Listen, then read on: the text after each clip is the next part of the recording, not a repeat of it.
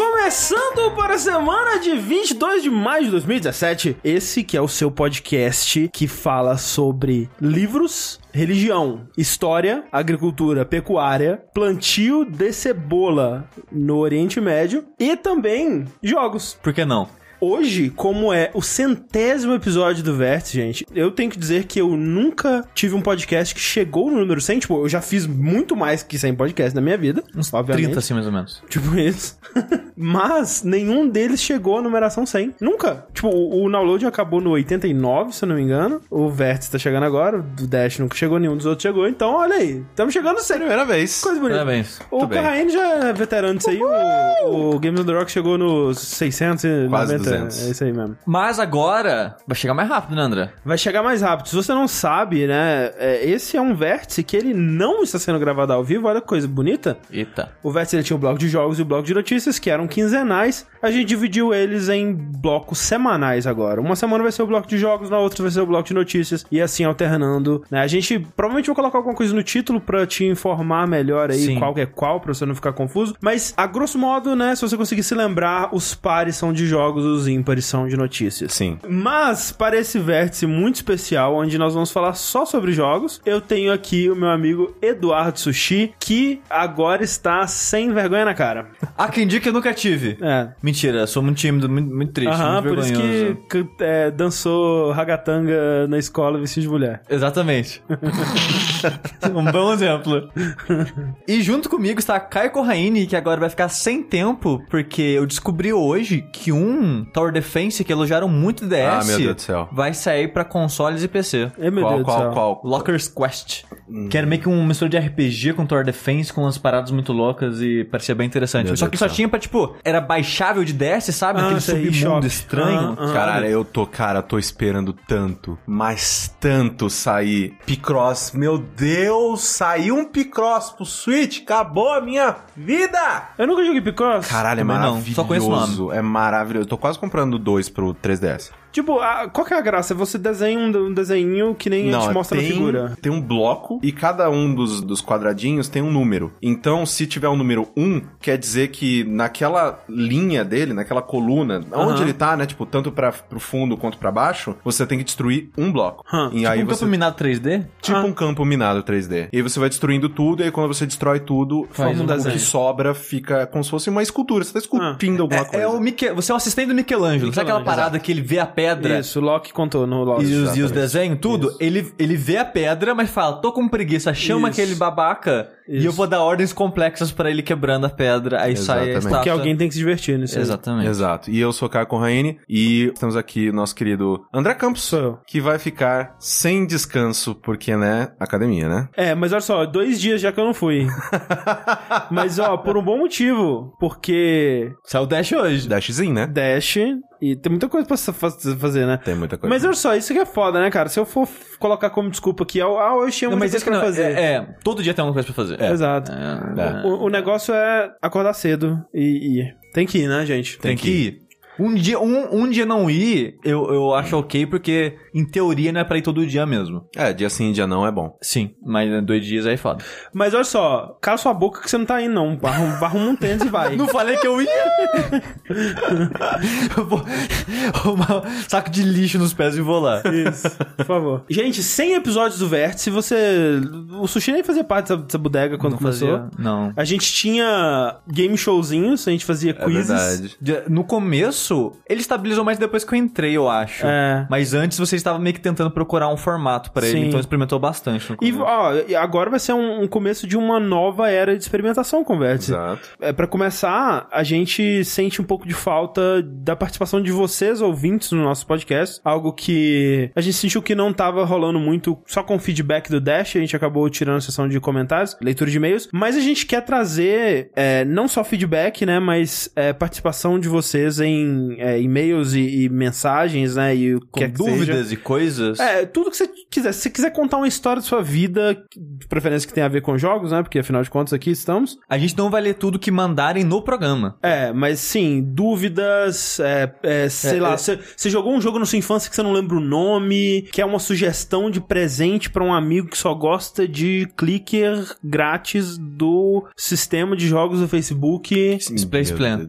É uma boa dica. Então, histórias, perguntas, tudo que você tiver em sua mente pra mandar pra gente que você acha que pode contribuir com o conteúdo do Vértice, você pode mandar para o novo e-mail que é o vértice.jogabilidade.de. Muito fácil de lembrar. Sim. Então, Sem é... acento, por favor, gente. Por favor, Vocês é já na- nasceram na internet. Porra, gente. Né? Esse negócio de nascer na internet é tão forte que tem gente que nasceu tanto na internet que não sabe usar e-mail porque já deu a volta, sabe? Tem gente que não sabia usar e-mail porque nasceu antes, tem gente que não sabe usar e-mail porque nasceu muito depois já. Que, Sim. tipo, o que, que é e-mail, velho? Foda-se E-mail. Mas e, isso é uma coisa que a gente tá pedindo pra vocês, principalmente pros, pros episódios ímpares, porque os episódios de jogos, eles tendem a ter mais coisa o que falar, né? É, E aí a gente tem mais como discutir e tal, mas às vezes pros episódios de, de Notícia. notícias eu sinto que a gente pode ter discussões. Inclusive eu tenho uma já pro episódio seguinte que eu, eu, eu quero. Eu vou trazer, eu vou preparar isso aqui, eu vou trazer pra vocês. É, pra gente ter umas discussões mais, mais profundas sobre outros assuntos, Sim, né? e a gente quer testar blogos diferentes. Quem sabe se a gente encontrar um formato pra trazer algum tipo de. Cara, eu, eu quero muito alguma coisa com game show no jogabilidade. Eu ainda vou descobrir a maneira correta de fazer isso acontecer. Mas, por enquanto, né, se você tiver alguma sugestão também, você pode mandar, ou alguma coisa que você acha que melhoraria o nosso formato. O Vértice 100 é vida nova pro Vértice, a gente quer fazer o melhor programa possível e estamos de ouvido e peito aberto às sugestões. Exatamente. Sem amarras. E o programa mais divertido pra gente também, né? Porra, com certeza. Porque esse, esse era um feedback que a gente recebia bastante, que os vértices eram longos, e aí a gente já tinha trabalhado o dia inteiro, a gente tava destruído. Então, né, dividir ele em dois foi justamente pra isso, pra que a gente se divertisse também mais no processo. Com certeza espera e, e a gente espera que isso transfira pra vocês e que vocês curtam mais o programa.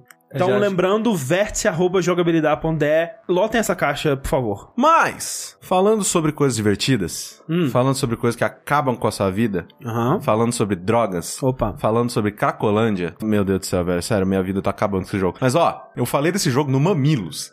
pra vocês terem uma noção, assim, tipo, porque eu fui gravar o Mamilos lá, e aí tem o bloco de recomendações, eu falei, cara, vou falar de coisas super sérias, o, pro- do programa mais sério da internet. Foda-se, não, vou falar de joguinho. Joguinho. E eu falei do Solitárica. É, o nome é estranho e é um pouco complicado. É Solitairica. Então, Isso. Solitárica. O Solitárica, ele foi lançado no ano passado, que me deixa muito triste, porque eu não vou conseguir colocar ele no meu top 10 desse ano. Mas ele é desenvolvido pela Righteous Hammer. Uma coisa que a gente vai instituir aqui no Vértice é que a gente vai tentar dar o máximo de informação pra vocês. Ficha técnica mesmo, para que você Sim. consiga encontrar. É porque uma coisa que pediam muito e a gente sempre esquecia, e agora, como é gravado, a gente pode se lembrar com mais frequência Sim, e, com mais e depois facilidade reeditar também. essas coisas. A gente vai tentar falar tipo, certinho a empresa que fez, o preço, essas coisas, a plataforma. Sim. Exatamente. Até porque agora em nenhuma versão do Vértice tem a, o, O a- o vídeo, vídeo mostrando o jogo, então. Exato. Ele custa, eu não sabia que ele tinha pra PC também, mas ele custa 20 reais no Steam. Pro Android ele é free, mas você pode pagar depois, né, pra tirar tudo Os- as, propaganda. tudo as meleca lá. E ele custa 3 dólares e 99 tanto no iPhone quanto no Android. A Apple não tem loja brasileira em real, Eu acho que até deve ter, mas, mas não deve vender muita coisa. eu não, eu não uso, eu não a uso assim. É, eu acho que tem, mas realmente é bem limitado. Então, ele, como diz o nome, como o André explicou anteriormente, ele é um estilo de paciência, que eu descobri hoje que tem mais de 700. Haja paciência, hein? Haja paciência. Ah,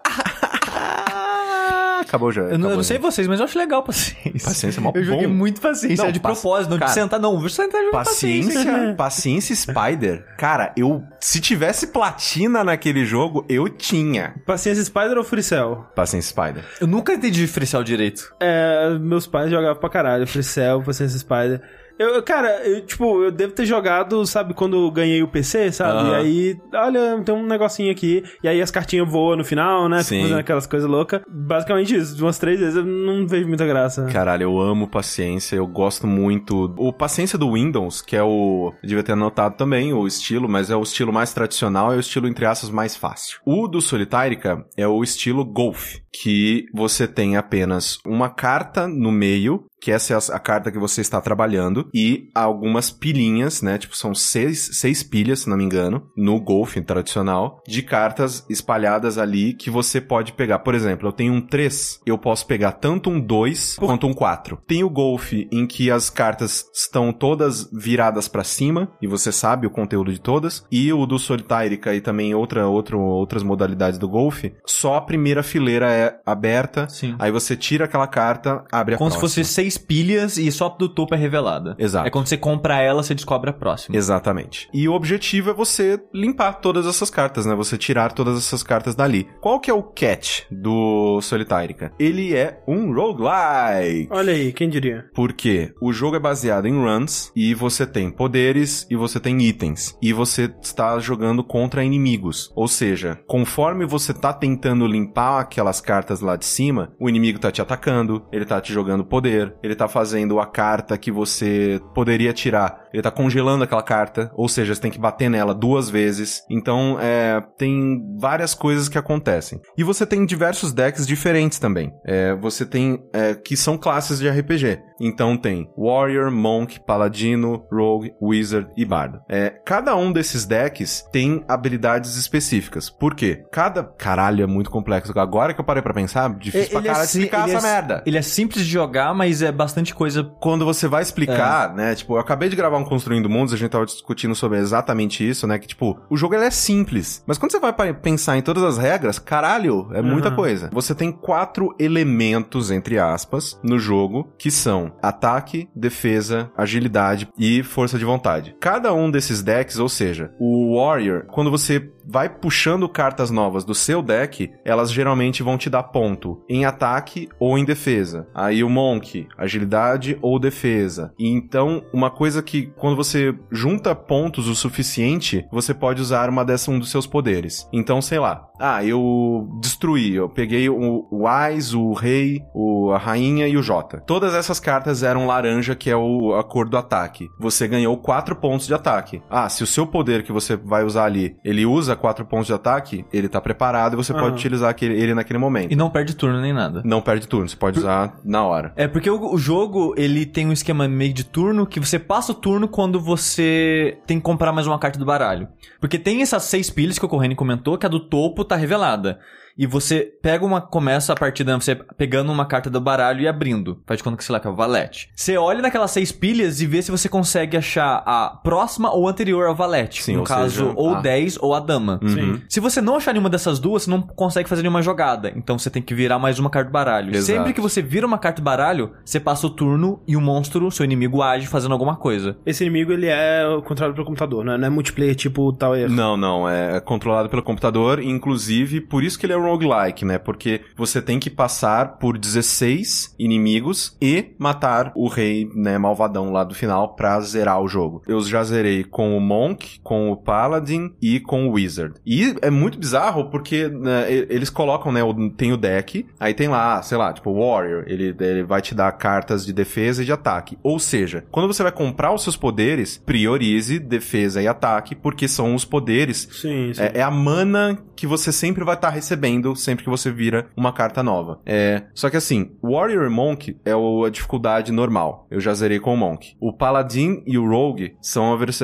são é, a dificuldade Veteran. Eu já zerei com o Você vai- Paladin. então você abre essas classes quando termina o jogo? Não, estão todas abertas desde o início. E o jogo ele fala isso da Eles- dificuldade ele pra fa- você é, ou ele- você tá supondo? Ele fala, ele fala, ele coloca ali do lado. E é, sei lá, normal, veteran, master e tal, porque os pontos que ele te dá, por exemplo, com o Warrior é ataque e defesa, é muito fácil você fazer uma, uma estratégia só focando em ataque, que é tipo cortar a carta do inimigo, cortar uma coluna inteira, Aham. tipo, pra terminar aquela, aquela partida mais rápido. E defesa, que é tipo acumulando escudo pra, tipo, se ele te der um ataque, você não vai morrer. É, é que uma coisa que a gente não comentou, né, que a maneira que você morre é quando você perde toda a sua vida. Você começa com, sei lá, acho que 10, 20 de vida, não É lembro. 10. Dependendo do, do inimigo, ele vai fazer coisas diferentes com você. Às vezes ele vai causar um de dano, dois de dano, ou é, influenciar o tabuleiro, né, como o Corrêne já comentou. Sim. Ele coloca, sei lá, espinhos ao redor de uma carta, ou seja, quando você tirar ela, Aham. você toma um de dano. Então, por isso que eu acho estranho essa divisão de dificuldades, porque, por exemplo, Warrior eu não consegui terminar e ele é o normal. Mas eu já terminei com Wizard, que lá tá a dificuldade Master, e foi, Foi de boa. Sussa! Foi Hum. muito tranquilo. Bardo também é a dificuldade Master, eu fui longíssimo. Só que com. Nossa, com o Rogue, cara, eu sou uma negação, eu não passo da terceira. Tipo, fase. E é muito difícil jogar com ele. Qual que é a dificuldade com ele que você acha? Como eu disse, você tem quatro atributos, né? Que é ataque, defesa, agilidade e força de vontade. Poderes que você usa ataque são corta uma carta, corta duas cartas, corta coluna, corta Uhum. todas as cartas do mesmo poder, do mesmo número. Então, é, são mais ah, habilidades, né? Poderes pra destruir carta do inimigo. Mais e direto. e terminar o jogo mais rápido. Defesa, também meio auto- auto-explicativo. é escudo, dar stun no inimigo pra que ele não te ataque, fazer um golpe que ele te deu, voltar pra ele, esse tipo de coisa. Agilidade são umas habilidades mais estranhas, porque você tem geralmente tem uma, uma, habilidade que você vê a segunda, a segunda coluna de cartas. Ou seja, se eu tô com 8 e tem dois noves, qual nove é melhor eu pegar que a próxima carta atrás dele vai me beneficiar, Aham, sabe? entendi. Então você tem essa habilidade. Tem uma lá que ele pega a maior coluna com mais cartas e quebra em duas. Então, a- os poderes de é, que utilizam agilidade, eles não são muito binários, eles não são muito simples de utilizar. Você precisa fazer uma, uma estratégia um pouco mais complexa para que eles façam sentido ali. Entendi.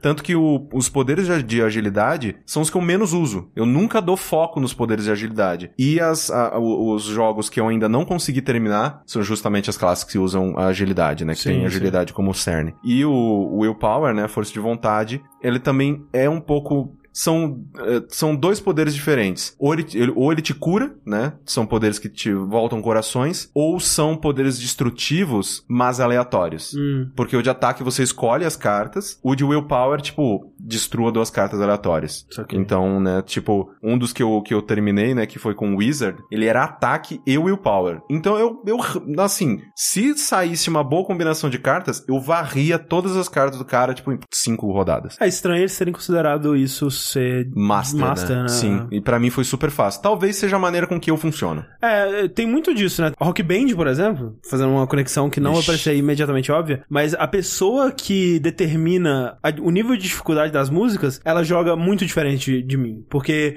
geralmente o que ela diz que é de boa, eu morro. Difícil. E o que ela diz que é difícil, eu acho de boa. Então, é, né, talvez a pessoa que determina a dificuldade desse jogo, Sim. ela prefira jogar com agilidade e tal. E por que que ele é roguelike também? Eu sinto que ele é um pouco de, né, roguelike. Porque cada run é diferente, porque os... é, conforme você passa de uma fase, você ganha dinheiro. E aí você pode ir pra loja. Aí lá na loja você compra os poderes e os itens que você quer usar. E esses itens são aleatórios. Ah, tá. Teve runs que eu tava pensando em uma estratégia específica, porque, por exemplo, tem um poder que você junta seis, né, de mana de ataque e você destrói todas as cartas que são do mesmo poder. Então, se você clica numa carta de ataque, ele vai matar todas as outras cartas de ataque que estão ali. E você pega pra você a mana? E Ou eu perde? pego pra mim. E? Então, o que que eu fazia? Tem uma habilidade de agilidade que transforma todas as cartas na mesma coisa que você clicou, ou seja, eu usava é, é um combo que eu tava fazendo sempre. Eu usava essa, é, é, esse poder, clicava, transformava todos em ah, cartas de ataque. Usava o negócio de ataque, Limpava tudo. limpava tudo e já enchia ele de novo. Aí usava a habilidade que transforma todas as cartas em moeda. E aí destruía todas de novo. Então era duas fileiras de carta, que é dificílimo, né? De você limpar em uma porrada só. Só que aí. Esse poder de, sei lá, destruir todas da, da, da mesma cor, não veio. E eu, Uhum. que bom,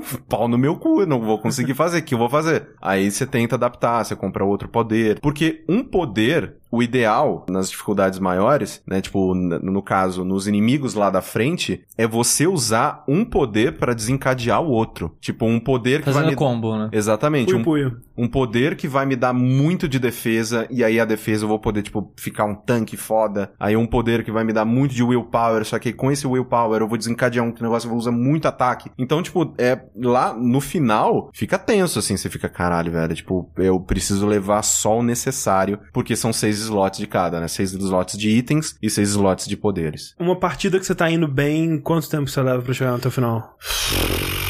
Uns 40 minutos. Uhum. Assim, É rápido. é, é, não- é, não é um jogo, tipo, super longo. E sempre que você falha, e isso é uma coisa que eu gosto dele também. Se você chega até o chefão, você morreu. Ele vai te dar umas moedas específicas que você pode comprar mais slot de item para aquele baralho espe- específico ou habilidades especiais para cartas específicas. Porque, por exemplo, você tem, e isso é uma coisa que eu tava meio Rain Man, assim, eu tava contando, porque do seu baralho você tem, tipo, dois sets, ou seja, tipo, é, do Ais ao Rei duas vezes. Então, você compra uma carta especial para o rei. E aí o rei, sei lá, não, pro Ais. O Ais é mais fácil. Você compra uma carta especial pro Ais. Sempre que aparecer um Ais, quando você compra uma carta, que nem o Sushi explicou lá no começo, sempre que você compra um Ice, ele te dá 3 de mana. Uhum. Sempre ele vai te dar. E você tem um Ice, por exemplo, do Warrior. Você tem um Ice é, laranja e um Ice azul, que são as duas habilidades que ele usa. Eu tava meio Rayman. Eu falava, cara, já saiu o Ice, o Ice laranja, não posso contar com ele. Sim, é, E- tem, que, tem que lembrar o e que eu já saiu. ficava, tipo, meio, meio loucaço, assim. É, e você pode comprar isso com essas moedas, né, específicas que você ganha quando você falha na run. E então... Você vai ficando mais forte a longo prazo, mesmo mais que um forte, pouco. exatamente. Sim, E, sim. Assim, é um jogo que eu tô amando ele, assim, eu, tipo, tá destruindo minha vida, cara. É Tipo, muito louco que o ano passado eu tinha ouvido falar dele por alto, acho que do Brad do Giant Bomb, ele falou que era legal e foi, ficou por isso, né? É, Ele apareceu na lista de jogo do ano de algumas de alguém, pessoas. é, de um do- convidado do Giant Bomb. Foi ali É. que eu ouvi. Só que, tipo, eu falei, pô, legal essa ideia de, tipo, que quando eles falaram, era tipo, ah, é um, é um solitário, só que com elementos de RPG, que você tem Uhum. poderes e tal. Eu falei, pô, bacana isso, né? Só que eu deixei passar, esqueci e não olhei mais. É, só fui lembrar essência de jogo quando você começou a jogar e você tava maluco com ele. Sim. Eu tava maluco com Puyo Puyo, e aí eu comprei ele, e tipo, puta que pariu, que merda, agora eu tô meio que, eu vou zerar com todos os decks, e aí eu desinstalo essa merda, e aí eu volto a jogar Puyo Puyo, porque Sim. eu desaprendi a jogar Puyo Puyo. Eu acho que a coisa que eu mais joguei esse ano, assim, de longe, Mais que Zelda? eu acho que... se- Não, putz, eu tinha esquecido Zelda. Zelda eu joguei umas 50, 60 horas, cara. Então é bastante tempo. É, Zelda. pois é, se você tivesse jogado esse jogo muita 60 horas... coisa. Não, eu acho que eu já... Eu devo ter jogado já ele umas 25 horas. Aham. Porque eu faço, né, tipo... é, Sem que você para pra fumar alguma coisa assim, Sim, você joga um eu pouquinho. faço, eu faço uns sprints de sempre 10, 20 minutos e eu faço esses sprints umas 10, 15 vezes por dia. Aham. Então, eu tô amando Solitairica. Grátis no Android, mas... O que com- que ele tem? É Eu não sei, ads? o Sushi, ele, ele tentou baixar, mas ele tava meio pesado pro seu celular, né? É, é muito bizarro que, tipo, em teoria, a, a Play Store, ela não coloca na sua loja o que não roda no seu celular. Então, se por algum motivo você procurou no seu celular um jogo, um aplicativo, ele não apareceu, é porque ele não roda no seu celular. Inteligente isso. Mas, ele aparece no meu. Uhum. Falei, ok, ele deve rodar. E ele roda, só que hum, com muito lag. Os, as, os loadings são tipo 2 minutos de loading, 3 minutos de loading. O jogo ele é meio que 3D, né? As Sim. introduções, né? Sempre essas introduções é em câmera lenta, aí no jogo, quando chega o jogo, dá pra jogar de boa. Uhum. Só que até chegar lá, falei, ah, foda-se, eu não curto esse jogo. Então- Você via ads, assim? eu não lembro, joguei acho que só umas três partidas e parei, porque tava. O trabalho pra chegar nas partidas Sim, tava muito tão. pesado, tava não, muito não vale a ruim. pena. Mas eu não lembro. Mas o que acontece, eu não sei se é exatamente esse caso, mas não- o que acontece com muitos jogos de Android desse tipo, eles são grátis, eles vão ter comerciais de vídeos. Eu acho que talvez foi isso que aconteceu. Acho que passou um vídeo inteiro, tive que assistir aqueles comerciais de 15, 20 Putz, segundos. É uma desgraça. Aí você tem que ver essa merda inteira. É, mas você pode comprar o jogo, no caso, pagar pra tirar propaganda, que é a mesma coisa que comprar o É, jogo. isso pra mim é a melhor opção, assim, sabe? Tipo, não colocar microtransações que meio que te obriguem a pagar constantemente, ah. né? É, e ao mesmo tempo dar as duas opções, né? Quem não Sim. se importa com ads e, ou, ou não tem o dinheiro consegue jogar de boa ainda. E, e quem Eu- quer se livrar disso, porra, eu queria dar o dinheiro pra esses desenvolvedores, você consegue Sim, também. eu também acho que, que é a melhor, o melhor dos dois mundos. É, não é aplicável a todos os jogos, né? Sim. Mas, né, pros que se Sim. aplicam, eu acho Mas bom. é, tipo, e eu acho interessante que ele é desenvolvido na Unreal. Claro que as pessoas podem me citar diversos exemplos que eu tô esquecendo agora. Mas esse é um dos primeiros exemplos que eu vejo, tipo, um jogo desenvolvido na Unreal que basicamente tá usando a, a, a engine não pra efeito 3D, blá, blá, não, é tipo, é só a, a Unreal ela consegue fazer coisa 2D também, consegue Ah, fazer é, coisas, né, bastante, tipo... é. Sim. A, Então- a 4 eles fizeram mais maleável. Sim, Né? É. então eu achei isso interessante também, por isso que talvez ele seja um pouco mais pesado. Sim, sim. Mas, cara, Solitárica, se você gosta de puzzles, se você gostava de jogar paciência, cara, é paciência com poderzinho e eu acho isso muito animal. Cara, eu queria jogar paciência, aquele, aquele paciência. Aquele com historinha. Ai, caralho, esqueci o nome. Meio que vitoriano Ah, de romance. Sim, que no, no Giant Bomb eles jogaram. que Sim. é, cara, um É, é dos como se fosse um melhores. visual novel com, com paciência. É muito bizarro, que é tipo... É uma, muito uma parada meio novelona, uma história, Sim. meio drama novela, assim, sabe? E era, acho que meio, é, meio vitoriano, uma parada assim. Todo mundo com vestidão e tal. Sim. Só que as interações que as pessoas se davam através de solitaire, sabe? Tipo Yu-Gi-Oh! Só que em vez de duelar, Ah, eles jogavam. tá. Você jogava carta. É- Era muito bizarro, mas parecia muito. É um ruim, me- um ruim muito bom, sabe? É um dos Caraca. melhores quick looks do Giant Bomb, cara. Que gênero combinaria bem com paciência também, além de RPG, roguelike e. Acho que jogo de luta, talvez. Que cada carta que você, por exemplo, nesse estilo, cada carta que você destruiria um golpe diferente, um movimento. É, tipo, é que solitaire especificamente é difícil, mas, tipo, jogo de carta, tem jogo é, de ação que usa a carta como base. Sim, sim. Que tem esse Phantom Dust, que o pessoal Sim. gosta, né? Que ressaiu agora. E tem também o Kingdom Hearts de Game Boy Advance, que eu achava Sim. legal na época, sabe? E todo o esquema dele é que você montava o deck com seus poderes e você tinha que atacar com as cartas e tal. Eu achava legalzinho a ideia. Ó, ideia pro próximo Bioshock, o puzzle de hackear um joguinho de paciência. Porra, bem melhor, né? Não, no caso são tipo seis cartas assim, tipo, pra É, você rapidinho, resolver rapidinho, rapidinho, é. rapidinho. Sim. Mas já que a gente tá falando de jogo de carta e mistura de gêneros, não sei se o André vai lembrar, correndo acho que não tava no site, não tenho certeza, mas o André, ele deve lembrar que eu fiz aquele do que se trata do Hands of Fate, Sim, sim. que é Sim. aquele jogo que é um roguelike também. Acho que foi um pouco antes da gente soltar o foi, Patreon. foi um É, pouco antes. Foi, foi é. nessa época. Que ele, se, eu não, se eu não me engano, ele era meio que um roguelike, era, era por runs também. Só que em vez de você usar cartas ativamente assim, durante a partida, ser um jogo de carta, o seu baralho era o cenário. Aham. Porque você, tipo, você tinha que montar um baralho. Só que essas cartas do baralho, elas montavam o tabuleiro. Como se fosse, tipo, uma parada de tarô, sei lá. O jogo, ele colocava pra você numa disposição de, tipo, uma dungeon. E cada casa da dungeon era uma carta. Aí você, tipo, andava com o personagem, virava a carta e era um acontecimento. Não, é, A premissa desse jogo era muito maneira, né? Quando Sim. você fez, né, os, quando você falou sobre ele, você meio que ficou puto com o combate, né? Que era meio É que É, o ruim. combate era super simples, Ah. né? Sim, o combate era um combate do Batman, aquele de quadrado triângulo, né? Aham. Contra-ataque e ataque.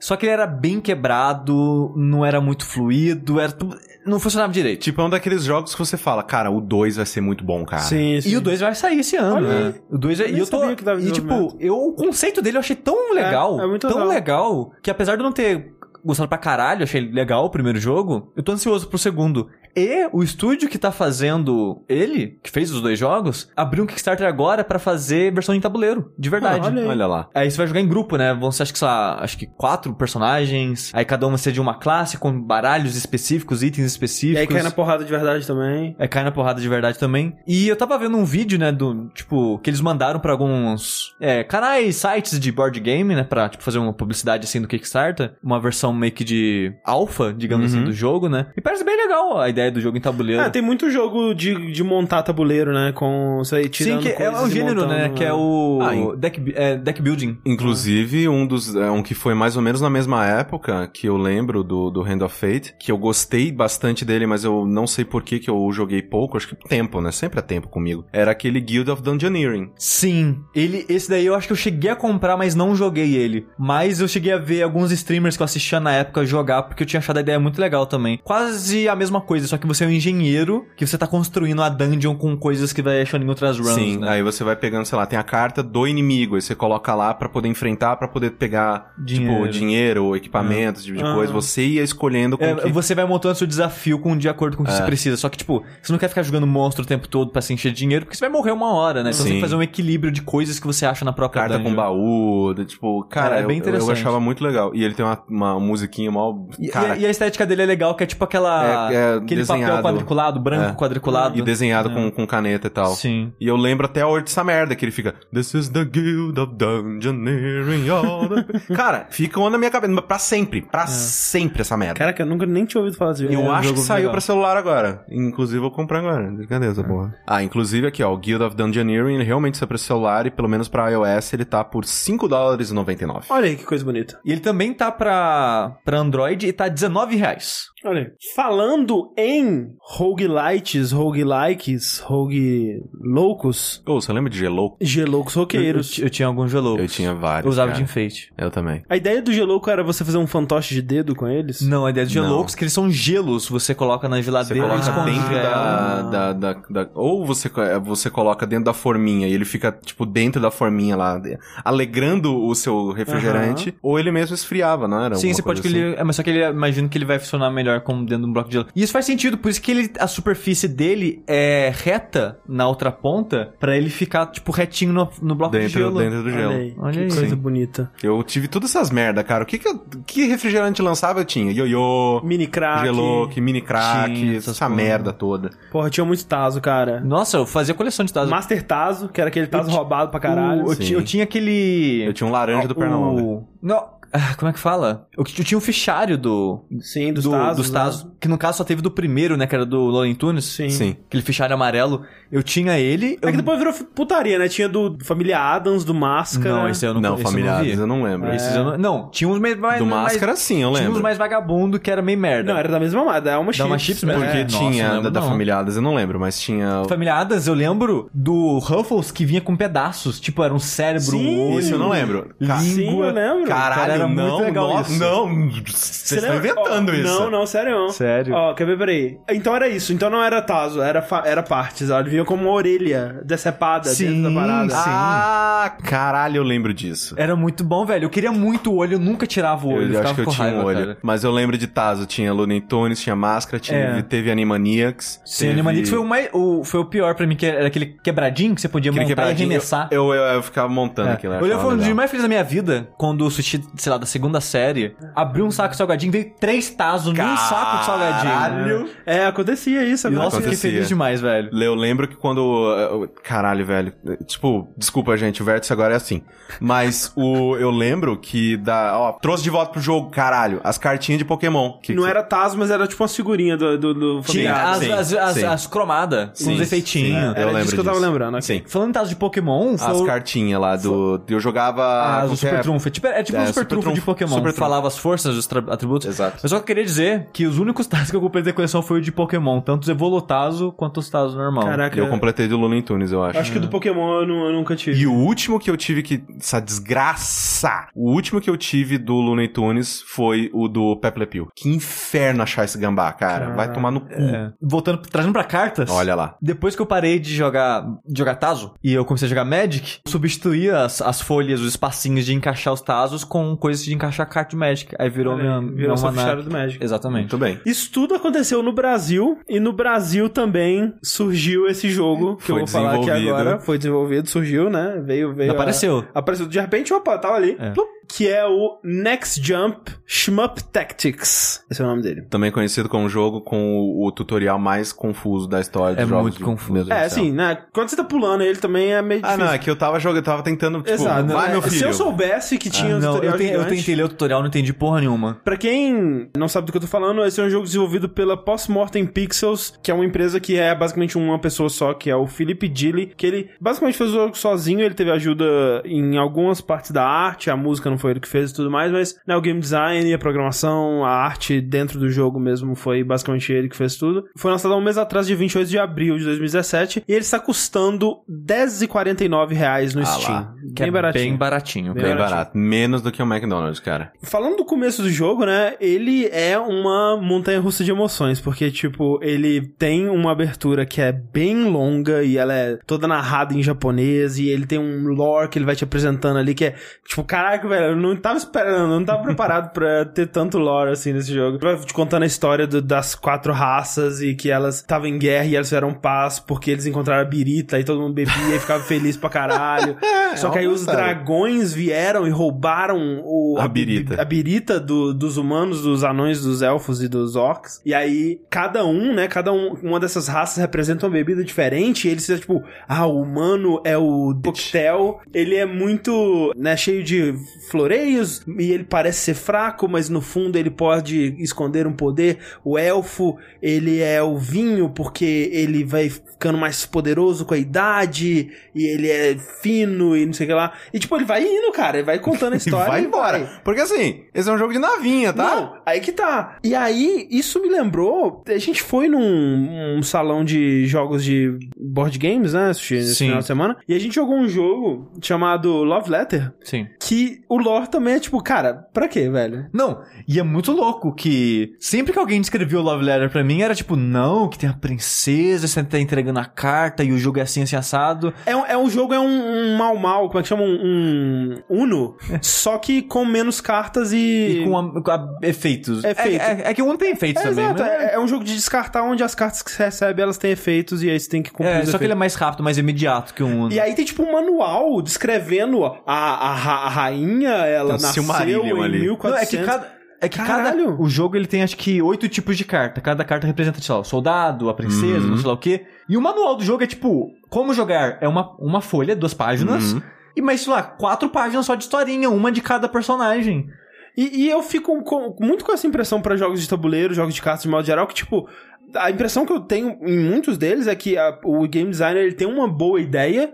E aí, de, em outro canto do desenvolvimento, ele tem que inventar uma história Ah, pra mas fazer aquilo. É que nem só o Codenames que a gente jogou. Sim. É tipo, ele precisa tem- daquela historinha. Não, mas a, mas a desculpa é até boa pra explicar pras pessoas o que Sim. tá acontecendo, Em, algum- em algumas situações, a historinha ela, ela é bom pra contextualizar o que tá acontecendo. Sim, mas de modo geral é sempre segundo plano. É.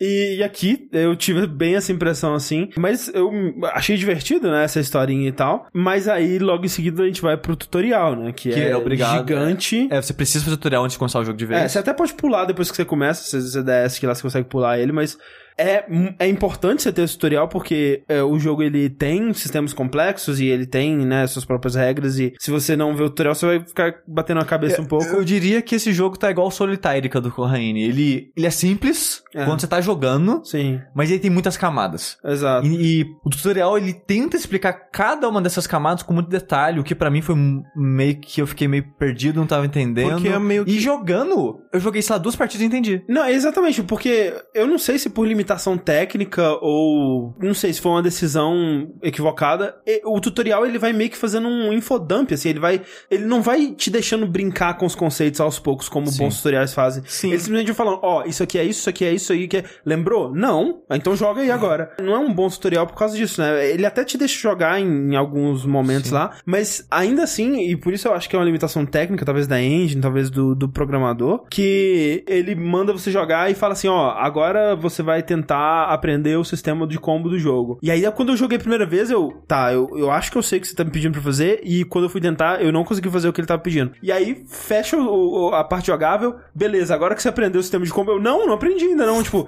ele, ele não tá checando se eu tô fazendo o que ele tá me mandando, sabe? E Não foi criada uma programação pra parte do tutorial especificamente, mas eu concordo com o Sushi que se ele me desse uma partida inicial levemente guiado, onde as coisas estão acontecendo Sim. aos pouquinhos e tudo mais, eu acho que seria uma introdução muito mais agradável. O foda é que é muito longo o tutorial. É, E você não entende o, o que ele tá dizendo porque você ainda não tá jogando o jogo. exato. Você não tem um contexto das Exatamente. coisas. Exatamente. O problema do tutorial dele, na minha, na, na minha opinião, é que, tipo, tem coisas que ele te explica que ele não precisava te explicar. Não. Você não chegou ali ainda. Não, e tem coisas tipo assim, ah, é, tá escrito assim, baterias, três. Aí ele aponta a setinha, essas aqui são as suas baterias. Ok, obrigado, né? O que, que eu faço com, com, com essa informação? E eu. é, então, por isso que eu digo que é uma montanha russa de, de emoções, porque depois disso, quando você vai pro jogo. O curioso é que a experiência de jogar ele não reflete nenhuma dessas duas outras partes. Porque não tem. é, Infodump de info- informação. in- não,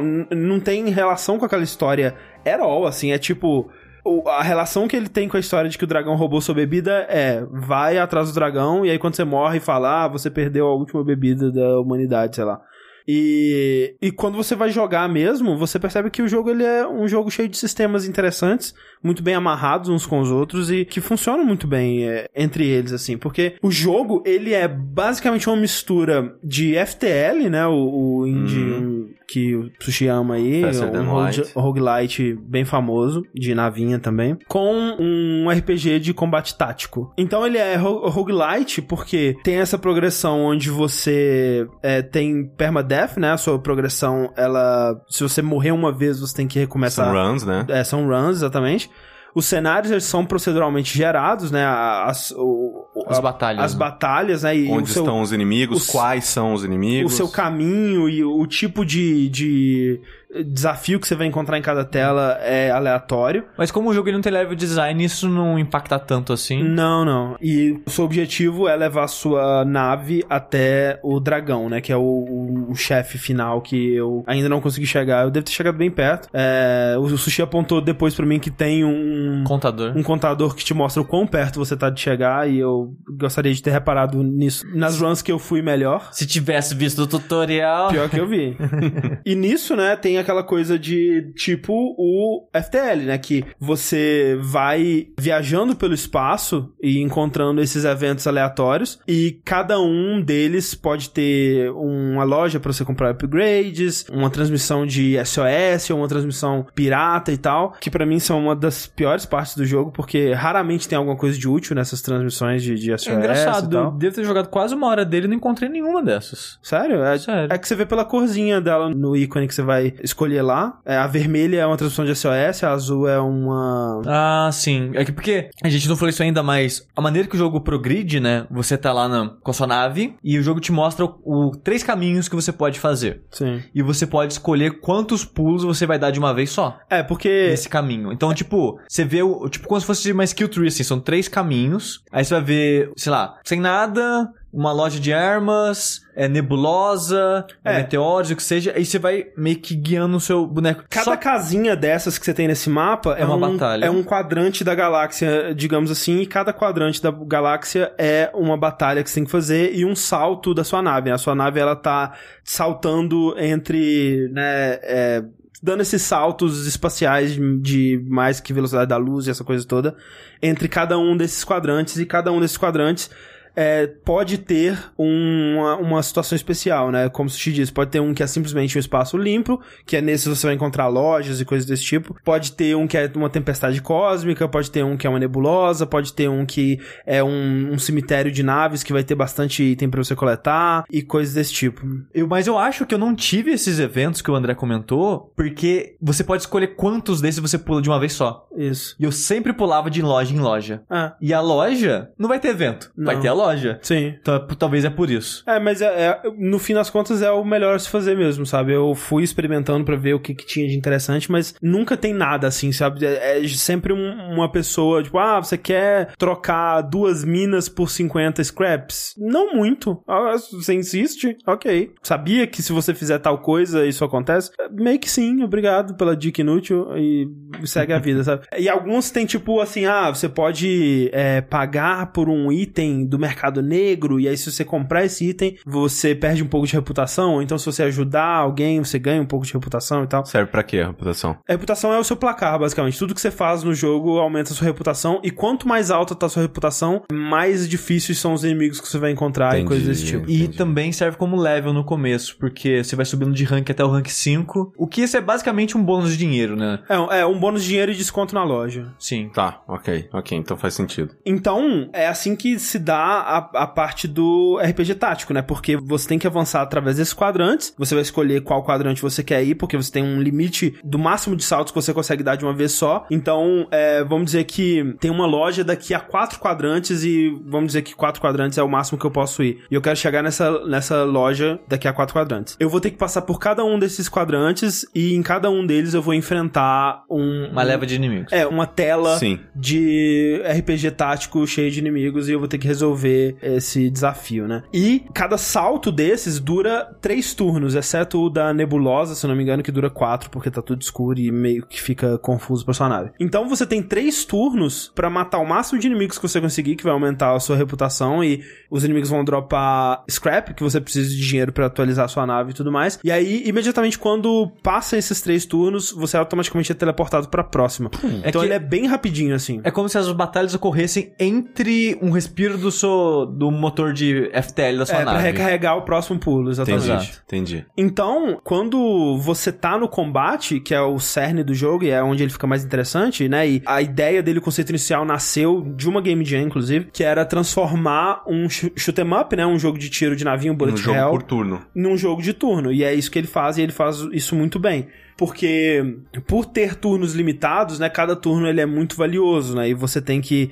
é, co- como num num RPG tático comum, você tem um limite de. Tudo que você faz vai gastar a sua energia da nave, que são basicamente os seus pontos de turno, né? Você pode gastar essa energia pra se movimentar, pra atacar e outras ações desse tipo. Né, E aí você vai atacando os inimigos e um- uma adição interessante que ele coloca no ato de atacar é que todas as naves elas têm algum tipo de recoil, algum tipo de recuo quando você é, atira, seja pra frente ou pra trás. Você vai dar um tiro e a sua nave ela vai automaticamente se deslocar em alguma direção como resultado desse tiro. Então a nave inicial, né, que é recomendada para iniciantes que eles é, te dão, são quatro naves que você pode liberar. O jogo começa com duas liberadas. Quando você dá um tiro, ela anda um quadradinho pra trás, né? ela toma um coice e anda um quadradinho pra trás. Isso é algo que deve ser levado em conta na hora de decidir a sua posição pra atacar e pode ser usado a seu favor, porque o coice, se tiver um inimigo atrás de você e você der o coice nele, também ataca ele, também dá um de dano nele. Só que se tiver um tiro lá atrás. Você toma dano. Se você cair dano. num tiro, você vai tomar o dano Isso- daquele tiro. Isso é uma coisa que eu queria perguntar, porque, por exemplo, porque, né, pelo fato de ser em turno, quando corta o turno? Aham. Quando acaba as suas ações. Por exemplo, assim, tipo, se eu tô aqui, eu tô com a nave aqui no meio. Aham. Eu me movi um quadrado pra direita e Sim. ataquei. O inimigo já tomou aquele dano. Sim. Sim, o inimigo toma o dano automaticamente. Mas o tiro do inimigo, ele Tá parado no ar. ele tá parado. Isso. Quando rola o turno, o tiro vai. Isso, Sim, ele vai vai na direção que ele tá Ah. pra frente.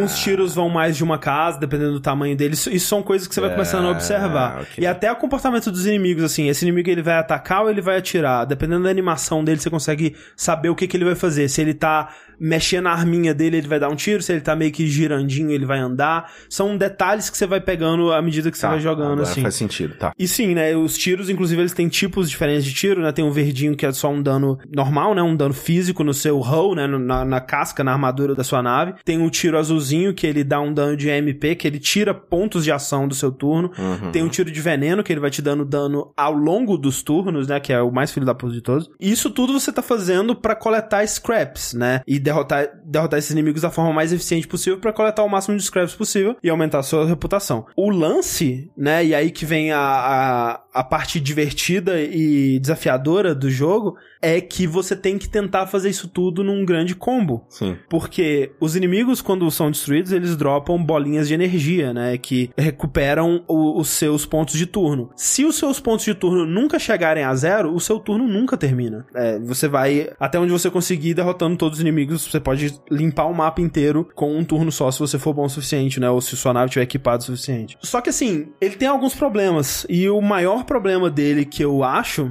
é na interface. Ele tem uma interface que é confusa, sabe? Ela Sim. a informação não é passada claramente da, da forma que deveria, sabe? As coisas que acontecem, ela faz- elas fazem sentido de modo geral, mas muita coisa depende de um esforço extra seu que o jogo ele não vai te falar aquilo de uma forma muito clara. Por exemplo, eu tô jogando e eu tô com um ponto de energia. Gastei esse um ponto pra ir até uma bolinha de energia pra recuperar e eu não perder meu turno. Só que eu ainda assim perdi meu turno. Por quê? Porque você gastou um pra chegar lá. Ele não te explica isso, né? De cara, que você gastou primeiro esse 1 pra chegar lá, zero, e aí sim você pe- recuperou. Então você já perdeu seu turno. Sim. Eu gostaria que ele tivesse, por exemplo, uma informação na tela que piscasse, por exemplo, fim do seu turno ou começo do seu turno, sabe? E ele não, ele não tem isso, né? Por exemplo, É, às vezes eu, acontece isso comigo, às vezes, tipo, eu, ah, vou continuar meu combo. Peraí, porque os inimigos estão dando. Exato, tipo, às vezes eu não sei o que tá acontecendo. E às vezes os inimigos eles estão se mexendo durante o meu turno. Por que que eles estão fazendo isso, sabe? Ah, é porque os inimigos eles têm pontos de turno deles também. Alguns têm mais, outros têm menos. Então, é, você tem que passar o mouse em cima deles pra você ver o, o quantos pontos de turno ele tem. Isso também o jogo não te fala muito bem, sabe? Então, fica meio confuso, tipo, é, é- é em turno mesmo ou os inimigos eles têm é, uma liberdade pra se mexer fora disso, sabe? fica meio. é, fi- ficou bem confuso das primeiras vezes e eu tive que parar um pouco, experimentar com as mecânicas, fazer um- uns testes empíricos, tipo, ok, se eu fizer isso, que acontece? Se eu não fizer isso, que acontece, sabe? É, que não é o que você quer que aconteça num jogo desse tipo, né?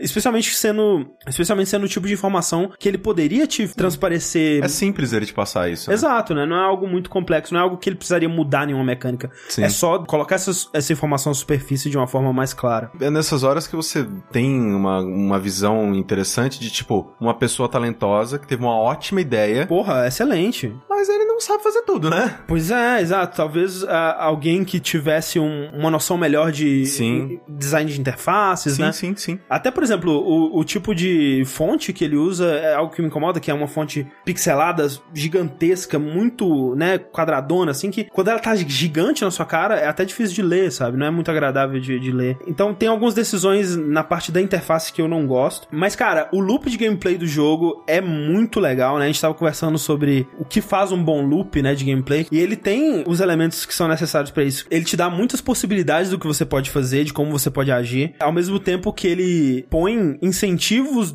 empecilhos de, de por que você não pode fazer isso da forma que você quiser e coisas de risco-recompensa, né? Será que eu vou tentar fazer um super combo e me enfiar por esses tiros ou eu vou jogar essa rodada mais safo porque eu tô com pouca vida e eu só preciso chegar até o próximo ponto onde eu vou poder me curar, sabe? Então, ele é cheio de momentos em que o jogador pode tomar decisões interessantes pra sobreviver. E a morte do jogo, ela tem um- uma mecânica interessante também, que é a mecânica da ejeção. Que quando você se vê numa situação que, cara, eu vou morrer. É, quando já tá com zero de vida. É, ou, ou- ou simplesmente você viu, tipo, você não, não tá com zero de vida, mas vai explodir um negócio aqui do meu lado e eu vou. Vai dar um, um combo bizarro que eu vou morrer. Você pode apertar um botão pra ejetar da nave e o seu piloto sobrevive. O seu dinheiro que tava na nave que você ainda não depositou no banco, né? Que você tem uma mecânica de quando você vai na lojinha, você deposita seu dinheiro no banco, você perde esse dinheiro e você tem que pagar, eu acho que 800 dinheiros ou 900 dinheiros pela nave nova. Se você não tiver esse dinheiro, você fica devendo pro banco. Até você pagar esse, esse saldo negativo, você não consegue, você não vai conseguir comprar uma nave nova, por exemplo. Mas qual é a vantagem de fazer isso? A vantagem de fazer isso é que você mantém a sua reputação e você mantém o seu progresso, né? E aí dali você vai conseguir se recuperar, né, com uma nave nova e continuar sem ter que recomeçar do zero, né? Você meio que continua de onde você parou sem, né, Aí perder você o, perde o as progresso. armas que você comprou, essas coisas? Exatamente. E Isso que eu acho que é um pouco mal balanceado, sabe? Porque o É. jogo ele te dá um- uma punição de 800 dinheiros e você perde todos os upgrades da sua nave. Eu, quando isso acontecia comigo, eu continuava jogando por mais um tempo, mas eu nunca conseguia me recuperar de verdade. É, porque se os inimigos cre... ficam mais fortes com a sua reputação, É. E a sua reputação já está alta, mas É. os seus equipamentos não, você não consegue acompanhar. você não, Não. tá só sem equipamento, como tá sem dinheiro pra comprar mais equipamento. Exato. Sim. Então é foda porque o que acontece comigo quando eu dou eject nessa situação é que eu vou sobrevivendo por mais um pouquinho, mas todo o dinheiro que eu ganho é pra me curar, porque eu tô me fudendo, eu não tô conseguindo destruir os inimigos super fortes de uma forma eficiente e eu sempre morro, eu, eu nunca dá certo. A ideia é boa, sabe? Mas precisava de um polimento a mais, de uma balanceada melhor ali. Sim. O que eu acho que é o- algo que se pode dizer sobre o jogo todo. Nesse caso, podia ser tipo: ah, a gente não conseguiu consertar sua nave toda, só conseguimos salvar, tipo, a arma. É. Ou salvar o motor, sei lá, algo ficar, sabe? Ou então, sei lá, sabe, da primeira vez que você usar eject, não cobra pela nave, sabe? Deixa você pelo menos com zero dinheiro, porque você sair disso com menos 800 dinheiros é foda, sabe? Você tem que pagar isso tudo e, Sim. e ainda ter que comprar de volta todos os upgrades que você Sim, tinha. sim. É complicado. Mas apesar dos problemas dele, eu achei ele bem divertido. Sim, e, cara, pra também. 10 reais, velho. Ah, não, porra. Porra.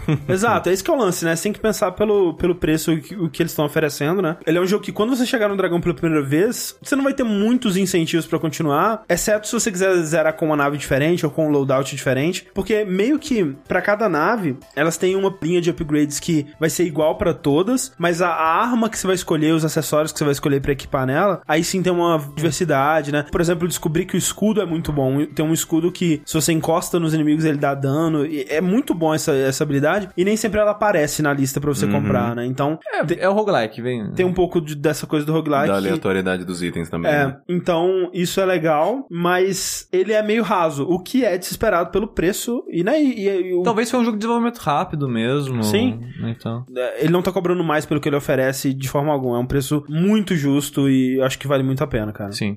É triste, cara, que eu, eu tava vendo o Philip Dili, ele, se eu não me engano, ele ele conhece a gente, eu não sei se ele escuta a gente, mas Sim. ele entrou em contato com a gente falando sobre o jogo e tudo mais. E outras pessoas falaram, pô, vocês podiam falar desse jogo aqui, o jogo tá muito legal e tá muito elogiado e tudo mais. E eu, porra, vamos dar uma olhada aí, né? Só que ele parece que ele não tá indo muito bem no Steam, sabe? É, é- é triste porque eu fui ver, eu, né, eu joguei ele e falei, pô, bacana o jogo, né? Vamos ver o que as pessoas estão achando do Isso. jogo. Ele, como ele tem pouco review e compra, ele não tem, tipo, porcentagem ainda, Ah, não tem nem coisa ainda, sabe? É, ele tem tipo, sei lá, cara, um- uns 15 reviews no Steam, sabe? É muito pouco. É, mas depois eu fui lá no texto, né? E os textos, pelo menos, tá todo, todo mundo que eu vi tava É, elogiando. 100% de reviews positivos, sabe? Mas o- ele não tá sendo muito descoberto por novos Sim. jogadores, é o que é, é, bem difícil triste. também, né? Porra, tipo... isso é 500 jogos por dia. É. É, o Steam hoje em dia ele tá, tá foda, cara. O lado negativo de você deixar a plataforma mais aberta. Sim, com Você certeza. tem, é, tem para todo bônus tem um ônus. Esse é o ônus. Tem coisa demais. É, tem tipo, lixo demais. Hoje em dia é muito difícil você fazer um sucesso no Steam. É. É. Tipo, em 2008, 2009 era muito mais fácil. É, não, Sim, lançou no. Steam lá, você, tipo, você, é, algo- Como tinha menos Site jogos, de- era mais fácil de chamar atenção. Hoje em dia, cara, é muito jogo, velho. Não, cara, esse jogo, se ele não fosse brasileiro e se o criador, né, não tivesse vindo Tivesse. falar com a gente, eu nunca, teria ficado sabendo. nunca. E Não. tipo, é foda porque hoje em dia o Steam fala, não, gente tem algoritmos que vai indicar jogos específicos pra pessoas específicas. E caralho, velho, ficar dependendo disso é foda, É velho. foda. É. É, Vai te indicar as mesmas coisas que você joga de sempre. sempre e é. se eu quiser, eu, eu nunca joguei um jogo de simulador de fazenda, mas É. a- hoje, puta, hoje Porra, é hoje o vai. dia. Vou criar umas vacas. Não, foda-se, não, caguei. Mas é bom jogo, dá, dá, dá um pulo, dá real. Dá uns pulos aí por 10 real. Dá uns pulos. Esse é o nome dele em português, né? Dá uns pulos. Shmup Tactics. Falando em joguinhos simples, André, e trazendo de volta a temática de celular, o primeiro joguinho que falar hoje é o Old Man's Journey, Olha aí. que é o Journey, só que de velho. É o Johnny pra velho. Ou seja, na primeira escorregada ali na areia, morreu. Quebrou a bacia. Não, esse velho, cara, ele fica caindo das cachoeiras. Eu fico, caralho, velho, como é que Eu ele fico quebrou a bacia? preocupado. É. Fico muito preocupado com ele. Mas assim, esse jogo, eu tinha ouvido falar dele hum, há uns meses atrás, talvez no finalzinho do ano passado, porque ele foi um jogo fundado pelo aquele Indie Fund. Gente fã disso. Que é um grupo de investidores, digamos assim, que financiam jogos que eles acham legais. Ou que eles gostaram do conceito, ou, sei lá, da ideia. Nunca É, é necessariamente. através de um edital ou coisa assim, ou eles que vão atrás Eu acho que eles jogos? avaliam. Eu Ah. tenho que. Eu poderia ter visto mais a fundo, mas eu- tudo que eu sei é que o Jonathan Blow ele faz parte, né, do, do grupo, Uhum. da, da mesa, né, de, de investidores. Eu não sei se. Ele deve ter voltado porque o Witness deu dinheiro, né? Que na época do Sim. juiz ele tava todo endividado, coitado. Mas, né, agora o Witness já se pagou, então ele deve ter voltado, né? E eu vi falar, acho que por causa dele mesmo, que ele falou, pô, olha esse jogo aqui a gente tá Aham. financiando ele Sim. e tal. E eu agora eu não vou conseguir lembrar de cabeça todos os jogos que eu conheço do Indie mas sempre são jogos interessantes, sabe? Aham. É sempre jogo que vai apresentar algo bem diferente. E esse jogo, apesar de ele não apresentar uma mecânica, tipo, ô caralho! Sim. Ele é um jogo com uma experiência muito interessante, sabe? Ele é um jogo bem simples. Ele é um jogo gostosinho. Ele é um jogo gostosinho, porque ele é um jogo de puzzle. Sim. Mas E- é puzzle tipo Monument Valley, assim. Sim, mas eu gosto mais dele que do Monument Valley, Aham. assim, sabe? Porque o... são puzzles tão lineares que quase se resolvem sozinhos. Aham.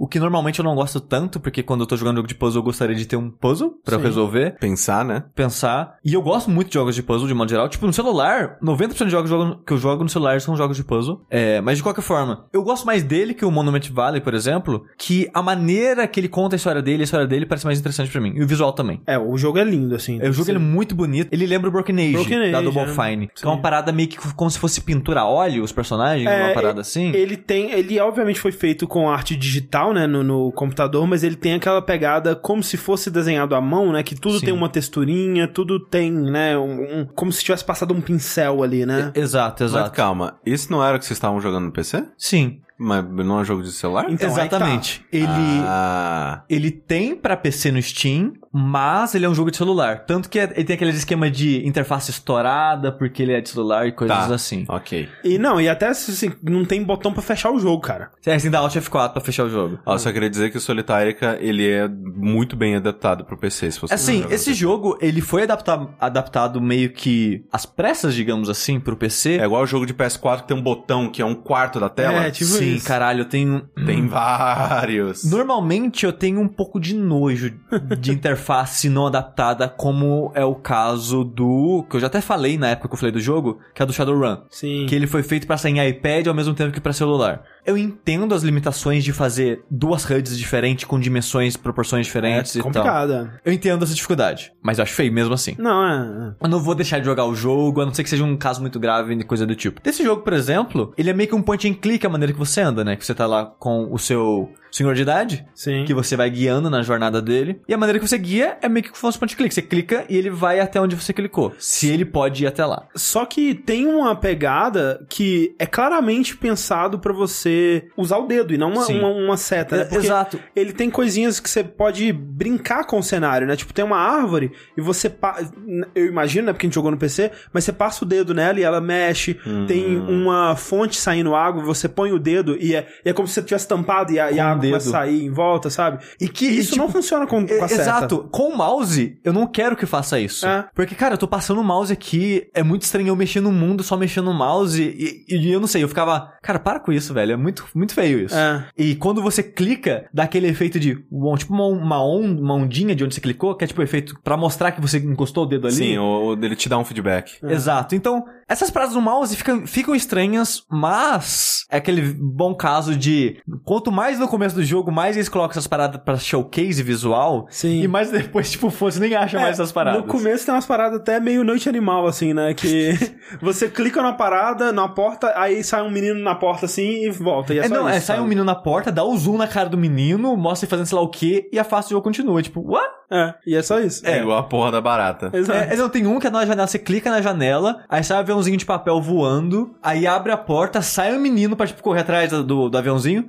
ele olha pro lado, vê você, ele, eita, aí ele volta pra casa e é, e é isso. E é isso. Tem várias coisas assim, é. É tipo "O- ok? Mas, de fato, é mais no começo do jogo. É, ma- é mais no eles- começo do jogo. E isso me incomodava um pouco, por exemplo, no- na primeira área, quando você tá aprendendo a jogar o jogo, ele senta ao pé de uma árvore que era tipo uma festa junina, tipo um festival, assim. Então tá cheio de bandeirinhas e coisas penduradas. Ele sentou e você não sabe o que você tem que fazer nesse momento. Então você meio que vai passar o mouse na tela inteira. Uhum. Cara, tudo mexia, tudo balançava. Eu, caralho, velho, que zona. É, Eu, eu fiquei desconfortável. Não um ponto de achar o jogo ruim, mas um ponto. Cara, pra que isso, sabe? é, meio exagerado. Mas isso, né, passa, nas próximas fases vai ficando cada vez mais raro. Mas nitpick à parte, é, o jogo em si, ele é esse personagem que ele tá querendo chegar em algum lugar e você não sabe exatamente aonde ou porquê. Ele recebe uma carta, né? Ele fica meio preocupado. Exato, no começo do jogo ele tá, tipo, acho que olhando, né, o oceano, que ele mora numa casa próxima do mar. Ô, vontade. Aí, aí chega um carteiro, entrega um cartinho pra ele, ele lê a carta, aí, aí dá a impressão que o cara deu merda, alguma coisa assim. Uhum. Ele entra na casa,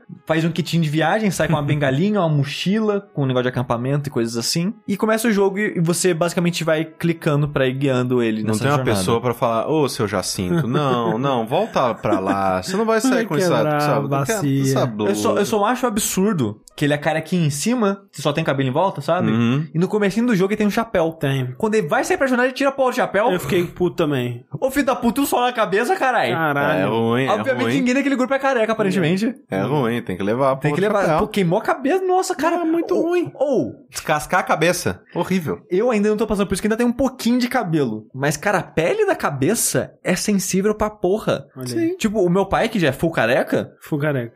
Quando ele bate a cabeça, mesmo em superfície reta, corta a cabeça, velho. Caralho. É muito merda, sabe? É muito sensível pelo. ah, Porque a cabeça não sofre, né? O que o resto do corpo sofre. Sim. Então, gente, e queima com a facilidade no sol. Vamos colocar um chapéuzinho no velho um chapéu no velho. Papelzinho, a boininha, boininha. Boininha. Hum, boininha. Mas, o interessante desse jogo, no Quero ficar termo de velho só pra jogabilidade. usar boina. Mas o interessante do jogo, na questão de jogabilidade, é que os puzzles acontecem em como você chega do ponto A ao ponto B. Sabe aquela parada que quando você vai ver, tipo, um, um desenho de uma paisagem, sempre tem, tipo, várias colinas meio que se cruzando, fazendo meio, va- vários arcos e se cruzando pra dar um esquema de profundidade entre as colinas? É, várias camadas, né? Wallpaper Sim. do Windows. Isso. Tipo isso. O que esse jogo faz é que o seu personagem, ele vai pulando de colina em colina, pro fundo da imagem. Então é como se fosse, entre aspas, 2D, porque ele tá pulando da colina, ele não está andando, você não vê Exato, ele, ele, exato. ele coisa. Ele, ele rouba. É, é meio que uma quebra de perspectiva, assim. Sim, sim. E o jogo ele usa de perspectiva porque às vezes a câmera muda e muda como você vai se locomover entre as montanhas. Mas de um pulo, por exemplo, se ele pula de uma colina pra outra, ele diminui? Sim. Sim, diminui um pouquinho. Ah, E o negócio do jogo é que às vezes as colinas não se encostam, porque elas precisam se encostar pra ele pular de uma pra outra. Aham. E toda a ideia do jogo é essa, de você com o celular, colocar o dedo na colina e puxar pra cima ou pra baixo. Entendi. No, ou, no celu ou no computador com o mouse. É tipo o jogo do Peter Molyneux que ninguém jogou e que, incrivelmente, já saiu. E, cara, cagaram pro jogo. Eu acho que tá em Early Access ainda, mas enfim. Era um jogo tipo esse, que você fazia terraformagem, né? Você puxava o terreno pra cima ou pra baixo, criava vales e montanhas Ah, eu lembro disso. com movimentos do seu dedo ali. É o que você faz aqui, só que numa, numa visão 2D, né? É de side-scrolling, assim. Curioso, Chico, eu tava vendo sobre o desenvolvimento desse jogo. Essa foi a ideia inicial dele, né? a Tipo, impressão é essa mesmo. Pois é, pra mim não, porque, tipo, tudo que me chama atenção, tipo, caralho, isso é muito bom nesse jogo, é tudo menos isso. Porque a arte é muito foda, a história é envolvente, é interessante, eu, eu fiquei curioso pra saber pra onde ele tava indo, o que aconteceu na vida dele, né? Porque toda a premissa do, do jogo é que você vai partindo nessa jornada, né? A jornada do Homem Velho. As coisas que você vai vendo, né? Vão te lembrando de eventos da sua vida. Então você vê um barco sendo resgatado do fundo do, do rio, e aí ele lembra, porra, eu tive um barco, né? E mostra uma ceninha dele com o barco dele e, tal. E essas são as fases do jogo, né? No fim de cada fase do jogo ele vai sentar pra descansar, ver alguma coisa e lembrar do passado dele. E Tá. de longe, pra mim, a parte, as partes que me frustravam e que, tipo, cara, de novo, e tá bom, já deu, eram as partes de puzzlezinho. Porque ele não é super polido nessas, nessas partes, assim. Não. Tem momentos que você puxa uma coisa e, e em vez de puxar, ele vai pro lugar que você apertou. Ou então você quer puxar uma colina, ele puxa outra. Tem mo- momentos que, tipo, você chega perto de um canto da tela e a câmera muda, né? Mas se você voltar um pouquinho, ela volta e se você for de novo, ela não vai. Então você tem que voltar e meio que puxando a câmera com você. Ela é meio bugada nesse sentido. Então, a parte de gameplay do jogo eu achei que. Não sei. Você gostou? Eu achei ele legal, ok, sabe? Tipo, é uma ideia legal que eles tiveram que dar muitos pulos pra tentar fazer desafios variados, porque Sim. é uma ideia muito simples. É bem simples. né? Que parece interessante, porque o que me chamou a atenção no jogo a princípio, no primeiro trailer que eu vi dele, que não tinha contexto, história nem nada, só tinha a arte e a ideia de puxar coisas, foi, pô, o jogo é bonito e parece legal essa ideia de puxar as montanhas. Porra, bacana isso. Mas o jogo é só isso, É. sabe? O, o que ele tem de desafio? Porque assim, puxar a montanha é bem simples, né? Você puxa ela até aparecer uma bolinha que mostra que as duas estão conectando. Sim, uma e todas têm um limite de altura que você pode, É, você você não pode puxar pra sempre. É, cada Hum. uma, É, dependendo senão do, seria super fácil, eu acho. do puzzle, é, é, tem um limite. O que ele tem de desafio é tipo quando tem as ovelhinhas, né? Que Sim. tem um rebanho de ovelhinhas que você não pode passar por elas e elas não passam por você. Então você tem que fazer elas se movimentarem de um passo pro outro, geralmente de uma colina pra outra também. Então você tem que hum, é, moldar a colina pra elas passarem, aí chama elas pra passarem, aí você passa, sabe? E também porque você não pode mexer na colina que você tá. Então, muitas vezes o desafio é encontrar um lugar pra você ficar, pra poder mexer na que você tava, pra você poder voltar pra ela e fazer outra coisa. Uhum. Mas é basicamente isso, né? É é basicamente isso. Tipo, ele tem os desafios da, da cachoeira, por exemplo, que toda vez que ele vai passar uma cachoeira, ele escorrega e cai. É. Só que ele cai lá embaixo da cachoeira. Caralho. E, e de boa, ele levanta e vai. Levanta e vai embora. E aí o jogo ele quer o desafio de como que eu vou chego do outro lado dessa cachoeira se toda vez que eu tento atravessar ela eu caio lá embaixo. Então ele tem meio que um. Você tem que fazer um puzzlezinho pra mexer nas colinas pra você conseguir chegar do outro lado da cachoeira e coisas assim. Então ele vai apresentando alguns tipos de desafios diferentes ao longo do jogo. E alguns pedaços diferentes de, de viajar, né? Porque ao longo da jornada dele, aparentemente ele viaja o mundo inteiro, porque ele pega barco, pega trem, pega carona, vai de balão, barco, pega um milhão de coisas pra chegar onde ele tá chegando. Mas vai chegar só em Osasco. E a parte que eu achei mais legal do jogo é a do trem. É, o trem é legal. Porque o trem tá andando sozinho, você não tá guiando o trem. Só que tem trilho que tá meio que fora. Ele não tá alinhado. Então você tem que pegar ou colocar pra baixo ou pra cima pra encaixar. Sim. E se você não colocou, o trem para, você coloca, o trem segue. Tipo, É. não tem game over. Poderia ter um descarrilhamento fudido, né, cara? Só que pra mim... As- O grito das crianças. Ah! Socorro! Filha da Ele está cortado ao meio! Tudo Seria graças ótimo. ao velho, que tem um poder de, de mexer com o mundo, Então, cara, não eu- mexeu. é foda. De, ó, esse podcast é um podcast de jogos que estão completamente desassociados de suas narrativas. Porque. Ele tinha que ser um mago. Então, Só não, queria tipo, dizer... Isso, é, a parada dele hum, é manipular as montanhas poderia ser uma metáfora pra alguma coisa, mas eu acho que não é, cara. Não tem nada a ver com a Não, história não. dele. Eu acho que que nem você falou, eles tiveram a ideia da mecânica e depois montaram uma história em cima da mecânica, Ah. sabe? Tipo o joguinho de carta que a gente falou lá. Tipo o joguinho de carta. Mas essa parte do trem, eu gostei porque eu tinha. Eu, eu queria um desafio pra mim mesmo e, tipo, eu nunca mais vou deixar esse trem parar.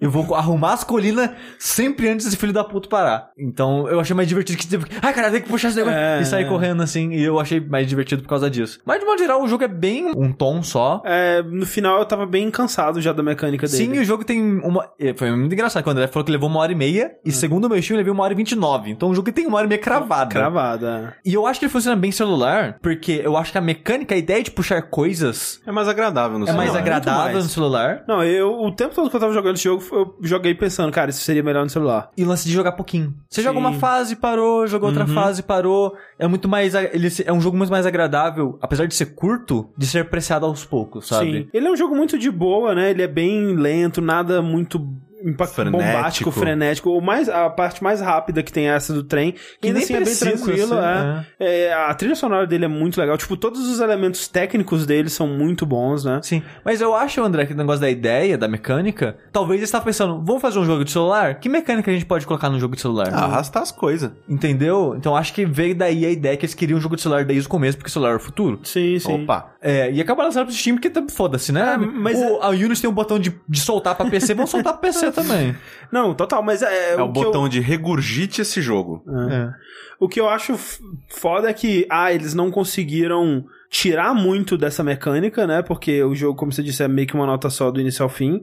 Não é tipo o portal que o jogo inteiro ele, ele tá constantemente fazendo coisas novas com esse conceito dos portais e tal. E ao mesmo tempo, eles não conseguiram casar isso com a história que eles estavam tentando contar, que eu acho que teria enriquecido bastante os dois. Se a mecânica, por mais que ela fosse ruim, ela tivesse alimentando a história e vice-versa, eu teria apreciado o jogo bem mais, assim, eu acho. Sim. E a história é uma história tocante, é uma história Sim. bonitinha, que você, ó, aquece o coração um Ah. pouquinho, sabe? É, eu não, eu vi alguns reviews falando que tipo, nossa, mudou a maneira que eu vejo a vida, sei lá. Não, eu não acho que é um jogo gente. profundo, mas é uma história legal. Você tipo, As pessoas estão tão desconectadas com o universo que elas precisam de um velho de virtual pra mostrar pra. Olha só o velhinho. né? é que é que eu- ele vai lembrando na vida, você vê, pô, ele cometeu esses erros, né? A gente não deveria cometer esses Olha erros. aí. Olha mas só. nada que você já não soubesse. É a mesma entendeu? coisa das pessoas que assistiram 13, como que é? 13 Reasons Why. Sim. E no dia seguinte estavam rindo da MC Caraca, Melody. que raiva, raiva. Toma Cara, no cu, cara. que raiva. E ele, é, como a gente comentou, já saiu pro celular tudo, pra Android ele tá 15 reais. Sim, no Steam ele também tá 15 reais. Tá 16, eu acho. É, é, ele, é. Ele é 15,90 no Steam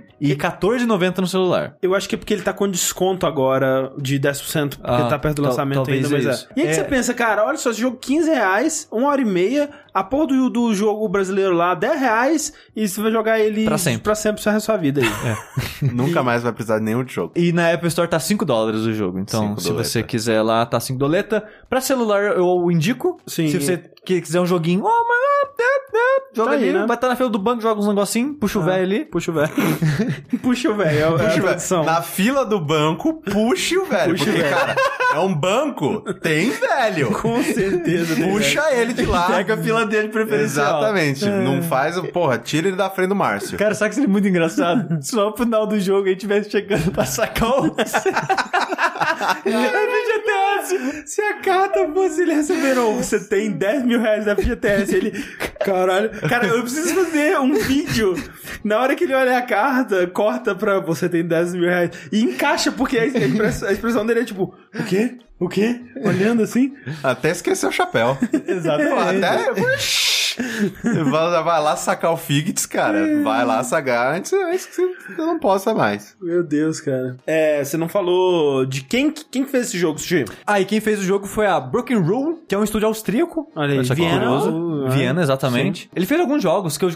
É engraçado que eu conheço todos os jogos de cara. Eu fiquei até surpreso de ver os jogos dele. Dois eu não vou lembrar o nome aqui, provavelmente ninguém vai conhecer aqui. Eu perguntei ao André, o André não conhecia. Não, nem ideia. Mas eles têm um famoso, que foi famoso, que foi no começo do Steam, trazendo de novo aquela, aquela ideia que a gente comentou, que é aquele Yet It Moves. Nossa! Que é um jogo sim. que é tipo tudo de recorte de papel, Sim. que o cenário vai girando, é um jogo de puzzle também. Eu lembro disso. É, então é deles, olha só que coisa. Sim. E pra fechar, vamos falar do Prey. É, rez- rezar? É, exatamente, a gente vai rezar agora. Sim. Três Ave Maria, Isso. é, cinco Pai Nosso, que quando a gente terminar ainda vai estar na tela de load desse jogo. Caraca. Mas já chego lá. Prey 2017, não, Aham. não o título, mas do ano de 2017. Que não é Prey 2, gente. Eu tive Não uma é discussão 2. dessas no Twitter recentemente com o Rafael Dutra. Não é Prey 2, gente. Prey 2 é o jogo do cara Bounty Hunter. Saudades. É, Com no- parkour e as coisas Parkour tudo. e a porra toda. Um jogo Saudades provavelmente quando eu vi esse É. jogo na E3 e era inacreditável. Eu não cara. vi essa porra desse vídeo, mas todo mundo que viu lembra, Caralho. sonha com isso todo dia. Era muito animal. Era um ET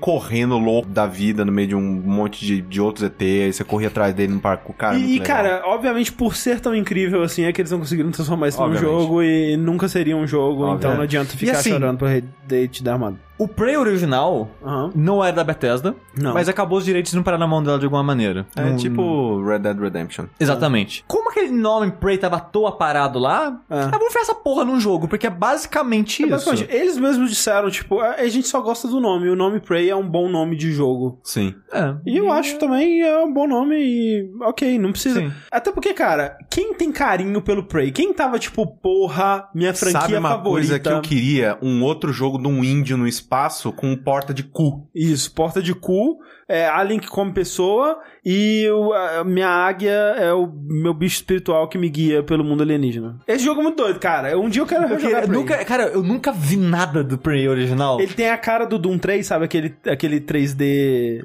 super, com a sombra super bizarra. Eu, eu tenho que ver esse, eu tenho que jogar essa porra um dia Pensa na minha no vida. cu abrindo. Hum, São as portas Gostei. São. daquele jogo. Boas portas. Diga-se de passagem. Eu não vou fazer mais isso, né? Porque eu sou né, casado já. Aham. Mas, se eu ainda fosse solteiro, a partir de hoje, quando eu ver essa bunda de uma pessoa falar, boas portas. Sushi, você Dá pode fazer isso comigo. Pode deixar. Quando chegar na cozinha, leva. Ô, ô, André, boas portas aí. Portão, hein? Vamos vamos lá naquela aquela academia lá, treinar essa porta aí? Eita. Deixar essa porta durinha aí? Só se for comigo. Seu bosta. Vamos fazer essa porta ranger, porra. Mas para 2017. Desenvolvido pela Arkane. Exatamente, ele foi desenvolvido pela Arkane, o estúdio que fez Dark Messiah, Olha que é aí. outro jogo que eu não joguei, todo mundo fala mega bem dele. Assim, não fala não, fala. Fala? Dark Messiah Might and Magic? Sim, Mathematic Dark Messiah, eu sempre ouvi falar bem dele. É o Que jogo que você chuta as pessoas na É, parede. exatamente, que as pessoas até jogo tiram não é bom não. Você você não achou o jogo bom? Não é bom não. Eu sempre falo que ele é legal. Não que ele revolucionou o mundo, mas que era um bom jogo. Ah, ele é ok. E fez mais recentemente, né, o Dishonored 1 e 2. Sim. E o estúdio foi comprado pela Bethesda, Cara, se eu não me engano. que jogar o 2 ainda, esqueci. Eu não joguei o Bom, porque só, bom. só- Não zerei, é, mas bom. é. Recentemente eles formaram um segundo estúdio, né? Um, um segundo grupo de desenvolvedores dentro do estúdio da, da Arkane. Uhum. Então o pessoal que fez o Prey não é o pessoal que fez Dishonored. É uma outra galera nova na Arkane. Não que eles nunca fizeram um jogo, não sei. Mas é nova da Arkane, né? Sim. E eu acho que a ideia deles era basicamente continuar essa parada de pegar legados de. Por algum motivo, não sei quem teve essa ideia, achou isso uma boa ideia e quem perpetuou essa ideia Aham. de chamar esse, esse tipo de jogo de Immersive Simulator, que são jogos tipo System Shock. Isso.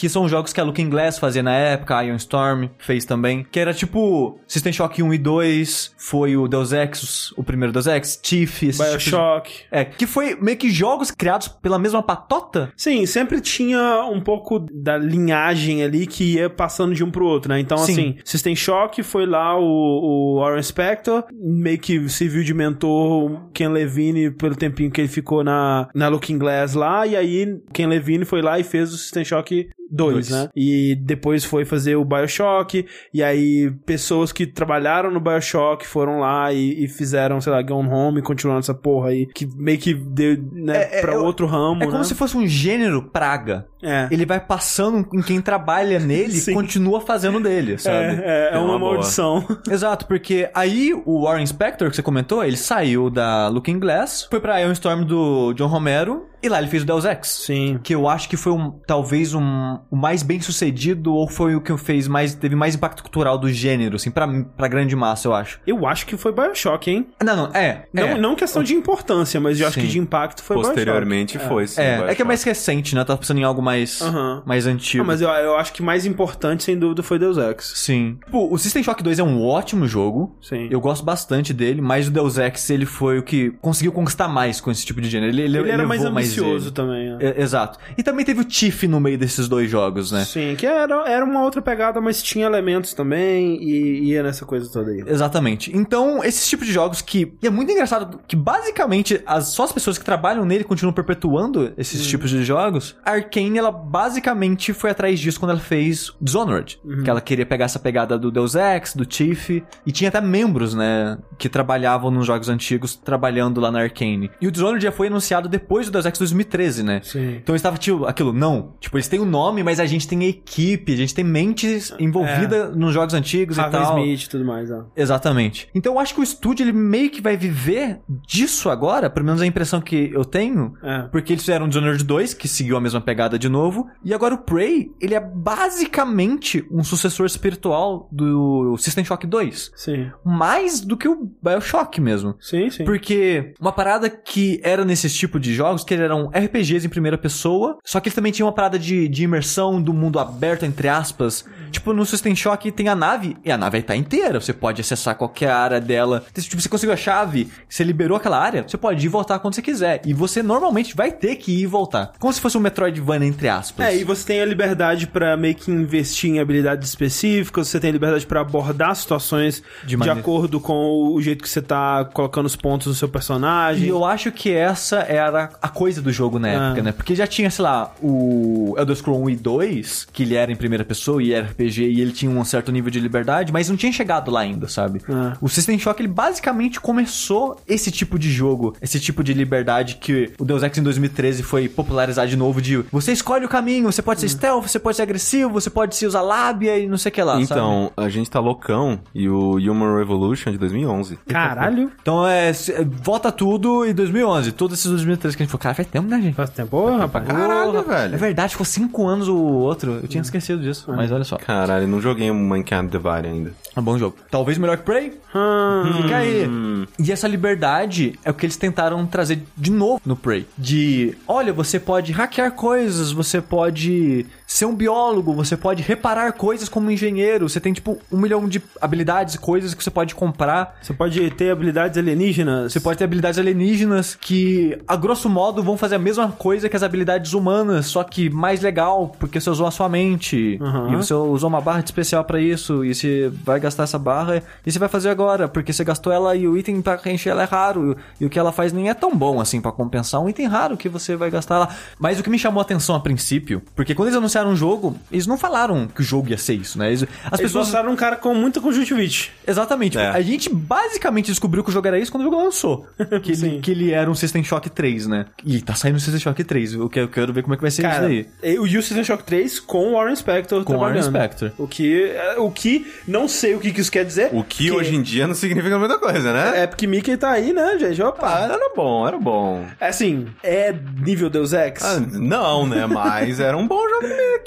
Que é meio triste, sabe? Tipo, o Warren Spector. Ah, bom, é o Warren Spector, né? Eu gosto dele, ele é fofo. E tem um ótimo vídeo do Max 64 sobre o nome dele. É verdade. E o primeiro trailer apresentou um conceito que parecia bem interessante, que era uma parada sci-fi, espaço e dia da marmota. Porque o cara tava toda hora acordando no mesmo dia, mesma hora, mesma coisa, e meu Deus, o que tá acontecendo aqui? E o ali tá piorando cada dia que ele acorda. Gosto dessa premissa, gosto. Também. te- não, quando eu vi aquele aquele- trailer era ótimo, cara. Era muito bom, muito bom. A gente ficou maluco quando a gente assistiu ele na E3. E, e eu fui jogar o jogo por causa do trailer, porque eu não sabia o que ele era. E eu, ah, nossa, ele é tipo um System Shock. Eu gosto de System Shock, eu gosto de Deus Ex, eu gosto de Bioshock, eu gosto de Gone Home, eu gosto de Dishonored, eu gosto desse gênero, sabe? Sim. Quero jogar a porra desse jogo, vamos lá ver qual é dele. E é muito triste que... Porque eu gostar muito do gênero, eu queria muito gostar dele. Porque Eu queria mais um jogo desse pra eu curtir, sabe? Só que eu direto me pegava. Não, cara, é um tipo de jogo que você gosta, você tem que gostar dele. Por que, que você não tá gostando de... Não, cara, você tem Eu tentando me convencer que eu tinha que gostar dele, porque jogo com muitos problemas. Uhum. No final das contas, eu saí com um salto positivo do jogo, eu me diverti nele. Eu tô curioso pra um Prey 2, porque provavelmente vai ter um Prey 2. Alien correndo, louco. Alien Correndo, correndo, louco. caralho. Cara, seria ótimo. Se, cara, se a sequência desse jogo for o Prey 2 que a gente viu. Ai, cara, isso é É, maravilhoso. e assim, eles talvez consigam juntar, não sei. Um dos problemas pra mim é a história dele. Que eu acho que ela começa com uma premissa muito interessante, que é meio que descartada com 40 minutos de jogo. Tipo, a primeira sessão linda do jogo, meio que o tutorial ali, você passou aquilo, toda aquela premissa do trailer acaba. É como se o trailer fosse só uma sinopse do comecinho pra não te entregar o que o jogo realmente é. Aham. Hum, A situação do trailer, o tema dela, é meio que trazido pra história, às vezes, mas não é tão relevante assim, sabe? O seu personagem tava naquela situação e as consequências daquelas, da situação que ele tava não é trazida à tona, não, não faz. Não é relevante pra história. Mas o que fez ele chegar naquela situação da, da marmota, do dia da marmota, é relevante, aquilo é citado direto no jogo. Mas o dia da marmota em si, aquela parada, meio que é só um começo legal. Uhum. E é só isso. E eu fiquei um pouco decepcionado com isso. Eu quero um jogo do dia da marmota, onde toda a pegada do jogo é você aprender e repetir. É que nem um jogo de tabuleiro lá que você. Sim, é, o sim. Time, Time, Time Stars. Time Stars. Que eu acho uma pre- uma premissa muito legal. Você ir aprendendo Sabe um jogo detalhes. que faz isso e a gente não recebeu e a gente não comprou porque sempre a gente olha, nossa, tá caro esse jogo, né? Sexy Brutal. Sex Brutal é isso. É. Ele é exatamente isso. É um Eu jogo quero. que você volta no tempo com as informações do futuro pra tentar resolver um puzzle cada vez né, conciso. Mas não é Prey. E isso me decepcionou um pouco. E outra coisa que me decepcionou bastante é o combate dele. Ah. Eu acho que é de longe a pior coisa do jogo, de modo geral. O jogo ele tem muitos problemas técnicos no PS4, muitos. Tava vendo um vídeo do Digital Foundry, né, fazendo Aham. uma avaliação, comparando. E cara, a impressão que eu tenho é que eles fizeram o jogo pra PC e pegaram um grupo secundário e, cara, faz um port aí. Faz de qualquer jeito, só lança porque tem que vender, né? Tem que lançar. Mas a impressão é que esse jogo ele foi feito pensando no PC e só no PC, sabe? O que é estranho, porque o Dishonored 2, quando ele saiu pro PC, o porte dele não tava bom. É. E o Prey, pelo que disseram, tipo, cara, no PC ele tá mó bom e as Sim, outras plataformas... e é muito louco, porque, tipo, ele não é um jogo muito bonito, então ele tá tendo uma performance boa, até em PC modesto ele tá rodando bem, e ele precisa, mas eu acho que talvez a diferença, André, foi a engine. Hum. Que ele usa a CryEngine e o Dishonored usa uma proprietária deles, Sim, se eu não me sim. engano. E talvez foi por isso, eu, eu, eu não sei exatamente. Talvez foi por isso que foi ruim em console também, eu, eu não, é. não, não sei, não entendo o suficiente dessas partes técnicas pra dizer. Mas ele tá muito ruim a performance dele no PS4, cara. Tava fazendo uma lista de bug que eu encontrei, eu não vou citar tudo aqui porque eu vou ficar 10 minutos falando. Porque, cara, é muito bug. É bug de NPC atravessando o chão, deu ficando preso na geometria, do jogo congelando e tendo que desligar e ligar, a- tipo, fechar e abrir ele de novo, acontecendo direto nele. O loading dele é, em média, um minuto e meio. Às vezes um minuto e vinte, às vezes um minuto e quarenta, mas um minuto e meio, certeiro. E E, ele tem duas telas de loading, cara! Que... Ou, velho! De quanto em quanto tempo que você tem que dar load? Toda vez que se muda de área do jogo. Ah. Por exemplo, eu tô na parte de, de energia da base. Vou pra parte lá da, da parte de shuttles. É um loading. Vou pra parte que cuida das, da- das plantas. É um loading. Toda vez que você vai pra uma área diferente da, da instalação, é um loading. Tipo Bioshock. Tipo Bioshock. Só que, no começo do jogo, você vai chegar numa área nova, você vai perder um bom tempo nela, explorando, lidando com os inimigos, achando os itens e fazendo, fazendo o que Você você vai tem que correr fazer. de uma área pra outra, né? Exato, no começo. Mais pra frente no jogo, você precisa andar pela nave à vontade, porque o jogo ele tem side missions. E eu até acho interessante a maneira que ele faz as side missions dele, porque você não encontra pessoas com frequência. Então, como que é essas missões? Você lê o e-mail, e no e-mail fala: Pô, cara, você olhou aquela caixa com os negócios muito loucos lá que eu deixei pra você? Ah, não olhei não.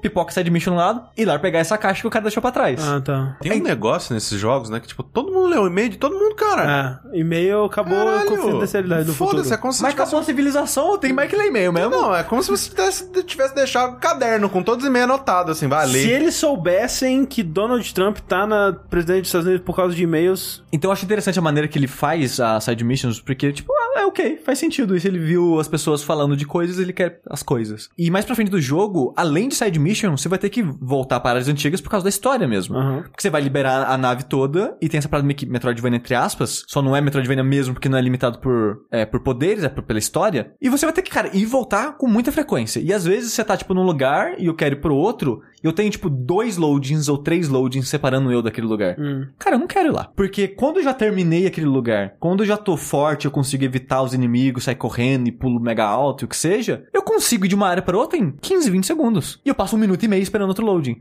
Então, às vezes, eu tô tipo, eu quero andar três áreas pra fazer essa missão. É tipo quatro minutos de loading É. e 40 segundos jogando. E. Cara, é- pod- Podia ter um botão de fast travel pra você ir pra área que você quer, né? De escolher de uma lista. podia. Cara, é muito ruim. As pessoas falam mal do loading do Bloodborne e realmente foi bem bosta. Mas eles arrumaram isso, não foi? Não, não, é, arrumaram. Hoje em dia o loading tá aceitável, tá? Um jogo normal. Mas nesse jogo me incomodava, me incomoda mais. Eu não sei se é o tempo que é maior com mais frequência, se é porque quando eu joguei Bloodborne a primeira vez eu tava em streaming, eu li o chat, mas eu acho que esse é o pior loading que eu consigo me lembrar, assim. Que me, me irritou, pelo menos.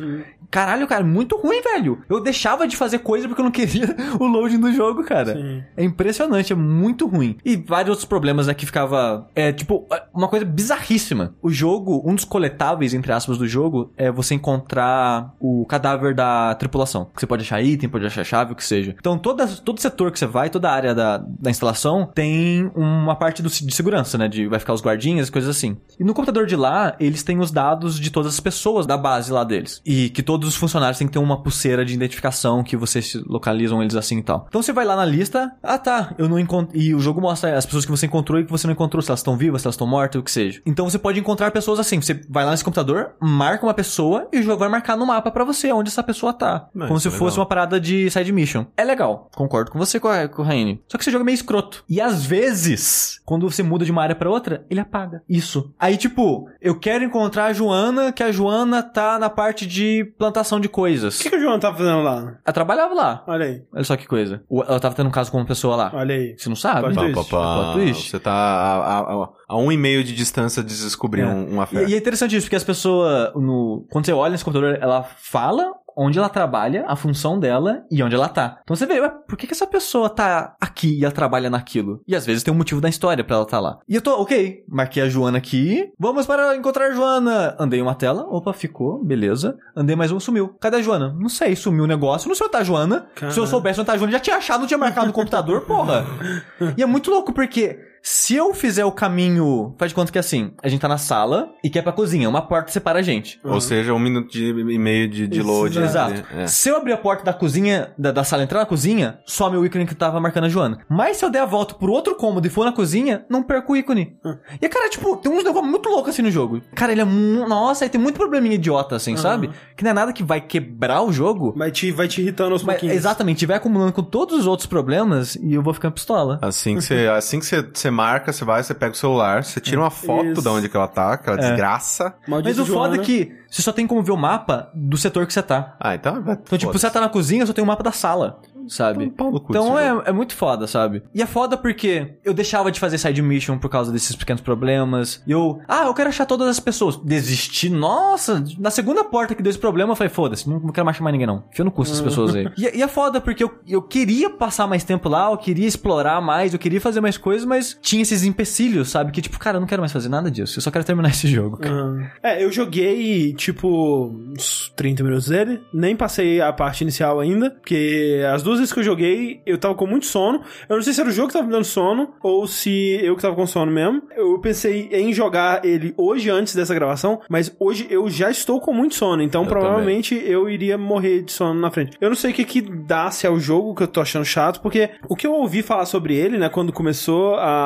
as pessoas reagirem sobre o jogo, começaram a falar, cara, esse jogo é bem tenso, porque o inimigo que você enfrenta, né, que é uma criatura alienígena, ela é uma criatura alienígena que se transforma em qualquer objeto, né? Então, você tá explorando a sua sala e a latinha vazia de Pepsi que você vai lá pegar, pode ser o inimigo. Quando você vai chegar perto dela, ela vira o inimigo e pá na sua cara e você, oh meu Deus do céu, que medo horrível. Só que, tipo, a minha experiência nesse início, vendo isso acontecer no jogo, é tipo assim, eu tô andando numa sala, procurando, sei lá, um cartão de acesso de uma porta, aí, pé, e eu não vi nada. Aconteceu alguma coisa. Aí eu olho pro lado assim, aí tem um bicho correndo assim, aí eu bato o bicho e continuo minha vida. Às vezes ele transforma na lata de Pepsi, aí você vê a lata de Pepsi rolando, você, peraí, essa É, lata de. Pepsi não é pra rolar assim Aí não. eu bato lá de Pepsi, é o bicho, aí ok. é o bicho. Tipo, eu que sou mega medroso, eu não fiquei tenso, nem tomei susto em nenhum momento desse começo. Dito isso, é o comecinho do jogo, talvez eles construam melhor a tensão em outras partes. É possível que você ache isso, mas esse jogo, ele tenta ser um joguinho de botar medinho. Uhum. Tipo, que o Bioshock tinha um pouco, o System Shock tinha um pouco. Acho assim pra caralho. É, o Bioshock no começo dele eu tinha muito medo. Depois É. E esse jogo, ele, ele se esforça mais pra isso. Se ele consegue ou não, vocês que me digam. Mas ele me irrita em como ele tenta, sabe? Porque como você consegue assustar uma pessoa? Fazer um barulho, de repente. É. Aí toda vez que... Pá! Exatamente. Então você tá andando de boa e a latinha de Pepsi faz pá na sua cara. E, e, tipo, o negócio que é incômodo e o barulho é muito alto o barulho desse jogo. Ah. Toda vez que começa a luta, tem inimigo acontecendo, a música de batalha é muito chata. A trilha sonora desse jogo é tudo bosta. É muito ruim a trilha sonora desse jogo. É uns barulhos eletrônicos aleatórios, genérico pra porra e muito chato. Futuro é assim, Steve. É. Nossa senhora. Você, a tá, você única tá velho, você não consegue curtir a música da criança. A do única futuro. música legal do jogo é a do comecinho quando você tá andando de helicóptero. Que Ah, tá bom. mostrando a cidade, que é uma música meio dos anos 80, assim, com sintetizadores, coisa. É uma música legal. Viu? Velho querendo música de velho. Olha aí. Deixa eu pegar uma bengala aqui. A música da criança do futuro. Muito ruim, gente. Então, a maneira que tenta fazer medinho não funciona. E outra maneira que ele tenta dar medinho é na dificuldade dos monstros. Que eles são fortes pra porra. Muito fortes. O primeiro inimigo, que é o Mimic, que é tipo uma aranhazinha que transforma nos objetos, eu vi o André morrendo pra ele no começo. Tá certo que o André tava no hard. Sim. Mas se você, se você dá mole, ele vai te matar muito fácil. E o segundo tipo de inimigo que você encontra, que é o primeiro humanoide, que é o Phantom, cara, primeiro que você vai achar vai te matar. Talvez o segundo e o terceiro. Porque assim, eles são bem fortes. Você tem, sei lá, 100 de vida, cada ataque deles vai arrancar 40, no normal, sabe? E eles precisam de 20 ou mais tiros pra morrer. Eita porra! Sendo que munição é escassa no começo do jogo, tipo, o pente da pistola tem 15. Ele é tipo um Big Daddy, ele aparece raramente? Não, é inimigo normal. What the... Esse que é o bizarro. O combate do jogo, ele não é gostoso porque todos os inimigos, quase todos os inimigos têm teletransporte. Então esse Phantom, por exemplo, pensa num, numa sombra de uma pessoa. Que ele, são todas Sim, formas de coisa. Ele, ele apareceu pra mim, eu ainda não enfrentei, mas É. eu já vi ele. Eu não gosto do design dos monstros desse jogo. É, eu também acho São muito todos, genérico. É, genérico pra porra. É tipo, não temos nenhuma ideia, vamos fazer um bicho que é uma gosma preta. É, de várias formas. E é Ah. isso. Muitos deles têm teletransporte, então você tá lá. No começo, eu não- eu não quero gastar muita munição nele, então vou dar chave inglesa na cabeça dele. Aí você bate um pouquinho nele. Olha aí, chave inglesa. chave inglesa e tem o código do. Pra tá, caso alguém não sabe, é meio que uma tradição do gênero. Tem uma chave inglesa, né? Uma arma melee começa com uma chave inglesa. E 0142. E 0142, que é um código que tinha no primeiro System Shock e que foi pra todos os jogos hoje em dia tem isso. E tem um lugar pra você jogar uma bola de basquete numa cesta? Tem que ter? Provavelmente que tem uma parte de, de ginástica lá, só que eu não olhei com muita Porque atenção, todos esses tenha. jogos têm. Tipo, cara, todos esses jogos têm. Talvez Bioshock não tenha, mas... É no System, Shock 2, eu lembro que tem, no Deus Pô, Ex tem. No Gone Home. Então eu tô lá batendo com a chave inglesa nele, ele teletransporta pra onde? Não sei. Às vezes atrás de mim, às vezes do meu lado lado até eu girar, já- ele já atirou em mim, que ele tem um projétil de energia. É. Já tomei o caralhada de dano e eu tô morrendo de novo. Outra coisa que eu ouvi falar muito de porque esse jogo é melhor no PC é a agilidade dos inimigos, né? Exato. Você precisa são, do mouse. É, eles são muito rápidos, muito rápidos. E você tem a agilidade do mouse fica mais fácil você enfrentar eles. No analógico é foda, você não consegue girar a tempo. Uma das maneiras que eles talvez tentaram corrigir isso, não sei se eles fizeram isso pensando num console, mas é uma arma interessante. Esse jogo tem armas interessantes, que é uma arma de geleca. Porque você vai tirar meio que um bloco de concreto, tipo o Mega Man 9 ou 10, que tem o tiro de concreto. Aham. E essa parada vai cair no inimigo ou na parede ou no chão e vai solidificar numa gosma. E você pode usar isso pra parar os inimigos em um lugar, e quando eles estão congelados eles tomam mais dano, tipo o choquinho do Bioshock. Aham. Ou você pode atirar na parede ou no, e no chão e fazer de plataforma. Então você pode alcançar lugares que você não alcançaria normalmente. Sim. O que eu acho muito foda essa ideia. O começo, quando eles te dão essa arma, é no, meio que num salão aberto, que você consegue ver o segundo andar lá de baixo. Você, cara, obviamente a primeira coisa que você vai fazer é tentar subir no segundo andar com essa Aham. arma, sabe? E você consegue, você acha arma e acha coisas lá em cima. Você, pô, explorar nesse jogo é legal, né? Mas você não conhece os inimigos nesse ponto ainda. E os loadings. Então eles têm essa maneira de tentar minimizar isso, mas né, não, né, não é tão bom assim que ach- ach- usar no combate é ruim porque não causar dano nos inimigos, enquanto você tá tirando gosma, porque não é um tiro só que para, você tem que tirar alguns tiros nele. É quando você tá tirando essas merda que não faz nada neles, estão causando dano em você e, porra, Arma de geleca tem munição também? tem munição também. Então vai tomar no cu. Não, mas tem munição pra caralho. Tem munição com mais de mil tiros dessa porra. Mas bem que eu não usei pra quase nada. Então, o começo do jogo, ele é tenso nesse sentido de, caralho, tem um bicho aqui. Como que eu vou passar aqui sem ele me ver? Como que eu vou matar ele? Porque você quer matar o bicho. Porque você usa pedaços dos inimigos pra construir o item que vai te dar mais skill points. Porque esse jogo, ele, ele tem elementos de RPG, no sentido que você compra habilidades, só que você não tem experiência. Tipo Deus Ex. Deus Ex tem experiência. Sim. Ele é mais o Bioshock, que você constrói umas paradas que você injeta no seu olho, que te dá o poder. Bom. É uma boa ideia. E essas paradas são feitas a partir do pedaço dos monstros. Então você quer matar o monstro porque você quer mais poder, porque você quer comprar, sei lá, hack, ou você quer um poder mágico, o que seja, você quer algo. Então você fica, hum, eu quero matar esse bicho. Mas a munição é raro pra caralho no começo, depois você vai achando com mais frequência, você pode construir munição também. E como que eu faço isso? E eles fizeram um equilíbrio muito mal, na minha opinião, no desafio do jogo. Jogo, porque no começo é difícil demais e no final é ridículo de fácil. Tipo o Bioshock. Tipo o Bioshock. Mas só que eu acho o Bioshock ainda melhor. Porque o Bioshock, eu não achei que eu tava tão poderoso quanto eu tava no Prey no final. Ah, tá. E o começo não foi tão difícil quanto o Prey. O começo do Bioshock é difícil, É, mas o primeiro come- Big Daddy é bem intenso. é. né? Mas o, o, o Prey é mais difícil, assim. Esse equilíbrio, esse balanço, eu achei que ele podia ter sido feito muito melhor. Eu não sei por que, que eles fizeram assim, porque a maneira que eu fiquei forte foi: as coisas que você pode. Pontos que você pode comprar, você pode comprar. pra deixar seus tiros mais fortes, pode deixar seus tiros 50% mais forte. Aí você pode comprar uma habilidade de slow motion. Você vai ficar tipo 10 segundos em câmera lenta e você pode descer o tiro nos inimigos enquanto nisso. Aí enquanto essa câmera lenta, seus tiros causam 10% a mais de dano. Então nisso é tipo, sei lá, 60% a mais de dano já. Se você pegar o inimigo desprevenido, inicialmente é cin- 150% a mais de dano. Tipo um backstab. Você pode comprar até causar 250% de dano nele. E fica meio, meio ridículo, sabe? O inimigo mais forte do jogo, o Nightmare, que em teoria era pra ser difícil pra caralho, eu... Olha, um Nightmare. Slow down, chego por trás dele, um tiro de escopeta arranca um quarto da vida, antes dos 10 segundos de slowdown acabar, eu mato ele. É Cara, isso aí. E não fez nada comigo Aham. você fica muito forte, porque você pode tanto comprar a evolução do dano na skill tree, quanto nas armas, que você pode dar upgrade nas suas armas. Você pode aumentar o dano delas, a capacidade de munição por pente, é, velocidade de recarga, essas coisas, assim. Aham. Cara, no final você tá, tipo, causando muito dano, velho. Muito dano. E fica meio inútil, sabe? E no final do jogo, nas últimas quase 10 horas, eu não matava ninguém, eu saí correndo. Uhum. Porque eu comprei a habilidade de correr rápido pra caralho, falei, foi, Uhum. me, me alcança aí, filho da puta. ninguém me alcançava, sabe? Eu já sabia os caminhos, porque eu já tinha andado no lugar, só tinha que revisitar os lugares pra fazer as missões, e evitando todo mundo e enfrentar. Meu maior inimigo era o loading.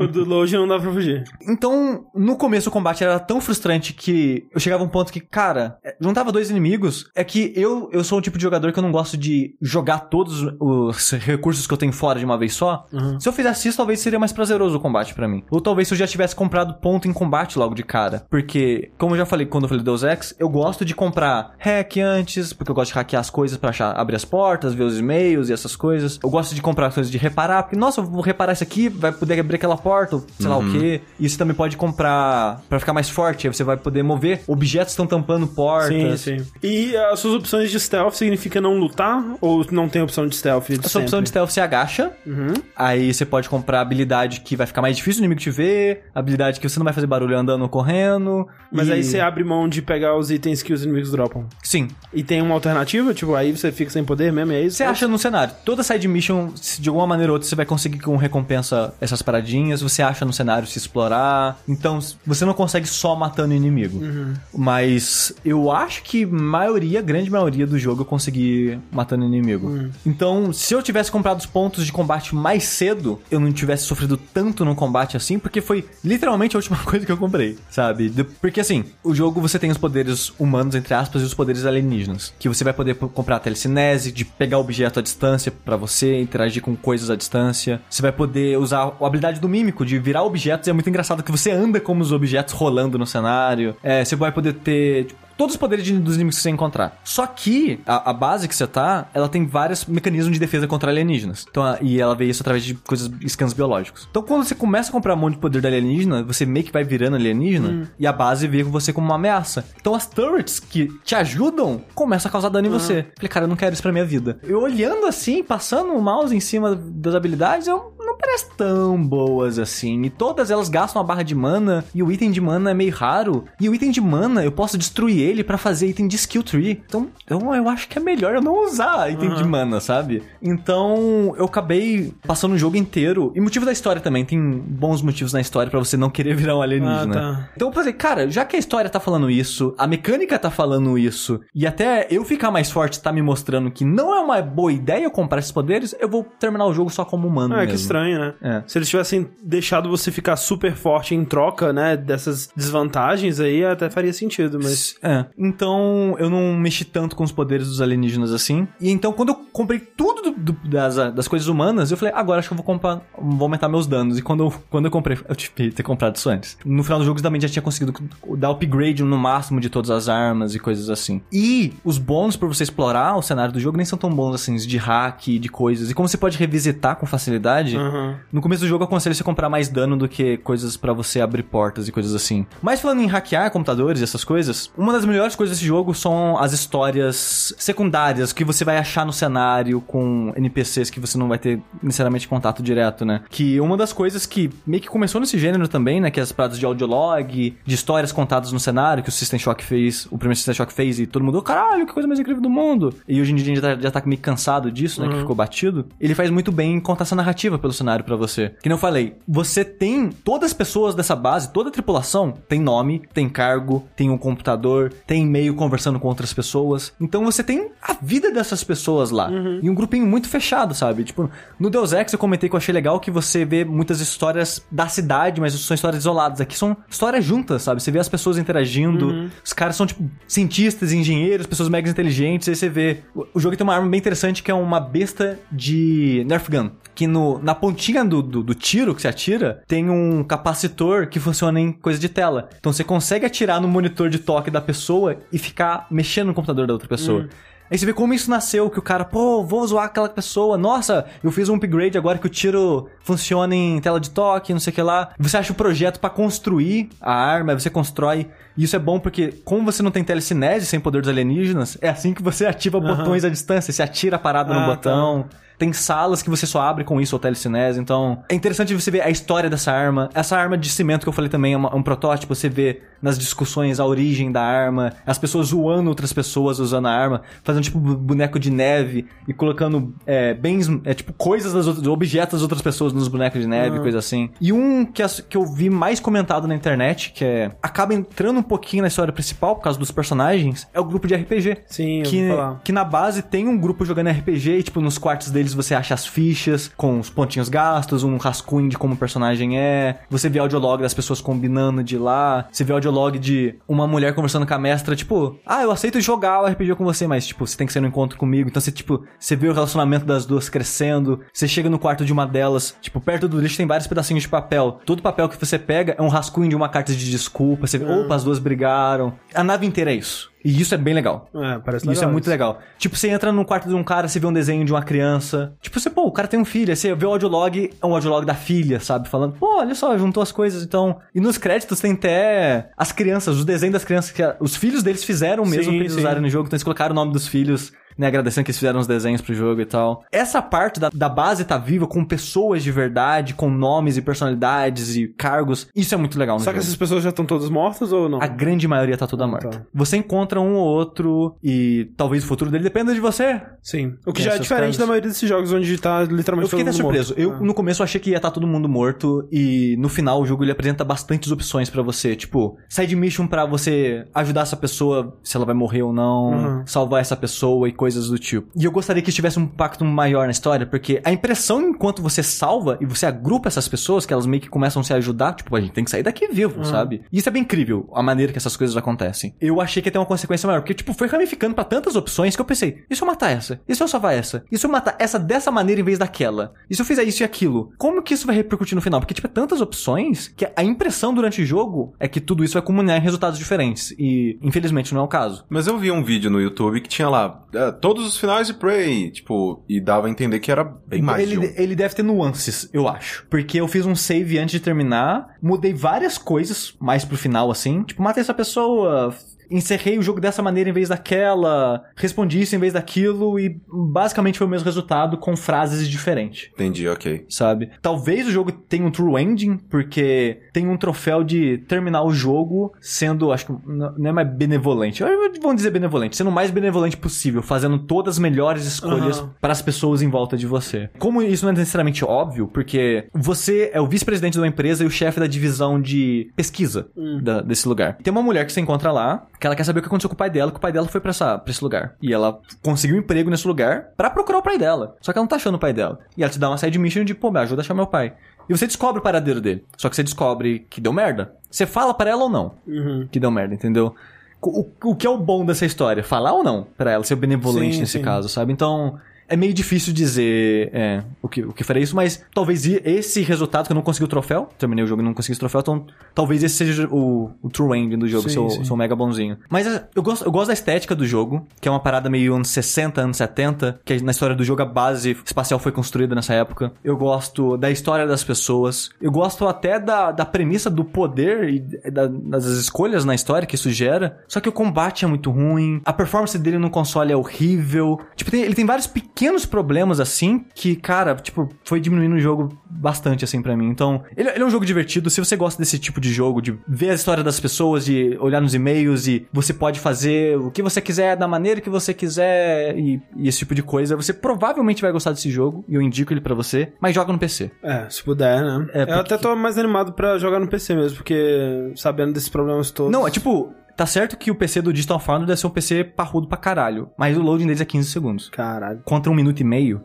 entendeu? É, é, é foda, sabe? Então, ele é um jogo legal que foi soterrado por problemas que eu acho que num próximo, e eu tô curioso pro próximo, que eu fiquei mega insatisfeito com o final, mas a brecha que ele deixa pra uma continuação, eu, hã, é uma brecha interessante, sabe? Eu tô, eu, apesar de eu não ter gostado da conclusão dessa história, eu tô curioso pra ver mais desse mundo, Sim, sim. sabe? Então, e é, e é muito provável que eles façam um Prey 2 e eu tô muito curioso pra ver como ele seria. Então, é, é um jogo que eu, que eu aconselho, mas com essas ressalvas. Prey, então, da Arcane, tá aí pra todas as plataformas, PC, PS4, Sony, Essas e coisas tudo. essas coisas tudo aí. Custando um rim. Custando, porque é né, jogo o- da Bethesda, né? É verdade, né? Eu eu não sei exatamente. Você tem o preço dele, é isso, não, né? Ele tá 220 reais no Steam. Ei, meu Deus do céu, socorro! Ou é. Porque Bet- Bethesda no Steam é isso O aí. que, que é isso, gente? Pra que Bethesda essa violência? Steam é maravilha, cara. Foi muito, foi muito bom que o, o Tengu veio aqui em casa, né, recentemente. E eu tava falando pra ele, pô, Prey, né, você gosta de System Shock? Ele, pô, eu gosto de System Shock. Não, então tem isso, isso e aquilo, é bem System Shock, como se fosse System Shock 3. Ele, pô, legal. E foi engraçado que, tipo, quando ele voltou lá pra casa, eu vi o tweet dele. Porra, por que, que a Bethesda é foda? Prey tá 220 reais no Steam. E não sei o que lá. E não comprou. Exato. É. Mas, gente, esse foi o nosso vértice de número 100. An- É, André, ah. qu- quanto tempo tem esse programa? Esse programa tem 2 horas e 20. Eu quero morrer. A gente não cara. tava dividindo essas porra pra ter uma hora, dois... Mas aí você fica uma, Uma hora, hora, falando de. Prey. Aí fica foda. Não foi uma hora de Prey, não. Foi. Foi quase, cara. Foi, praticamente uma hora de Prey. Desculpa. Mas olha só, se você, de novo, né?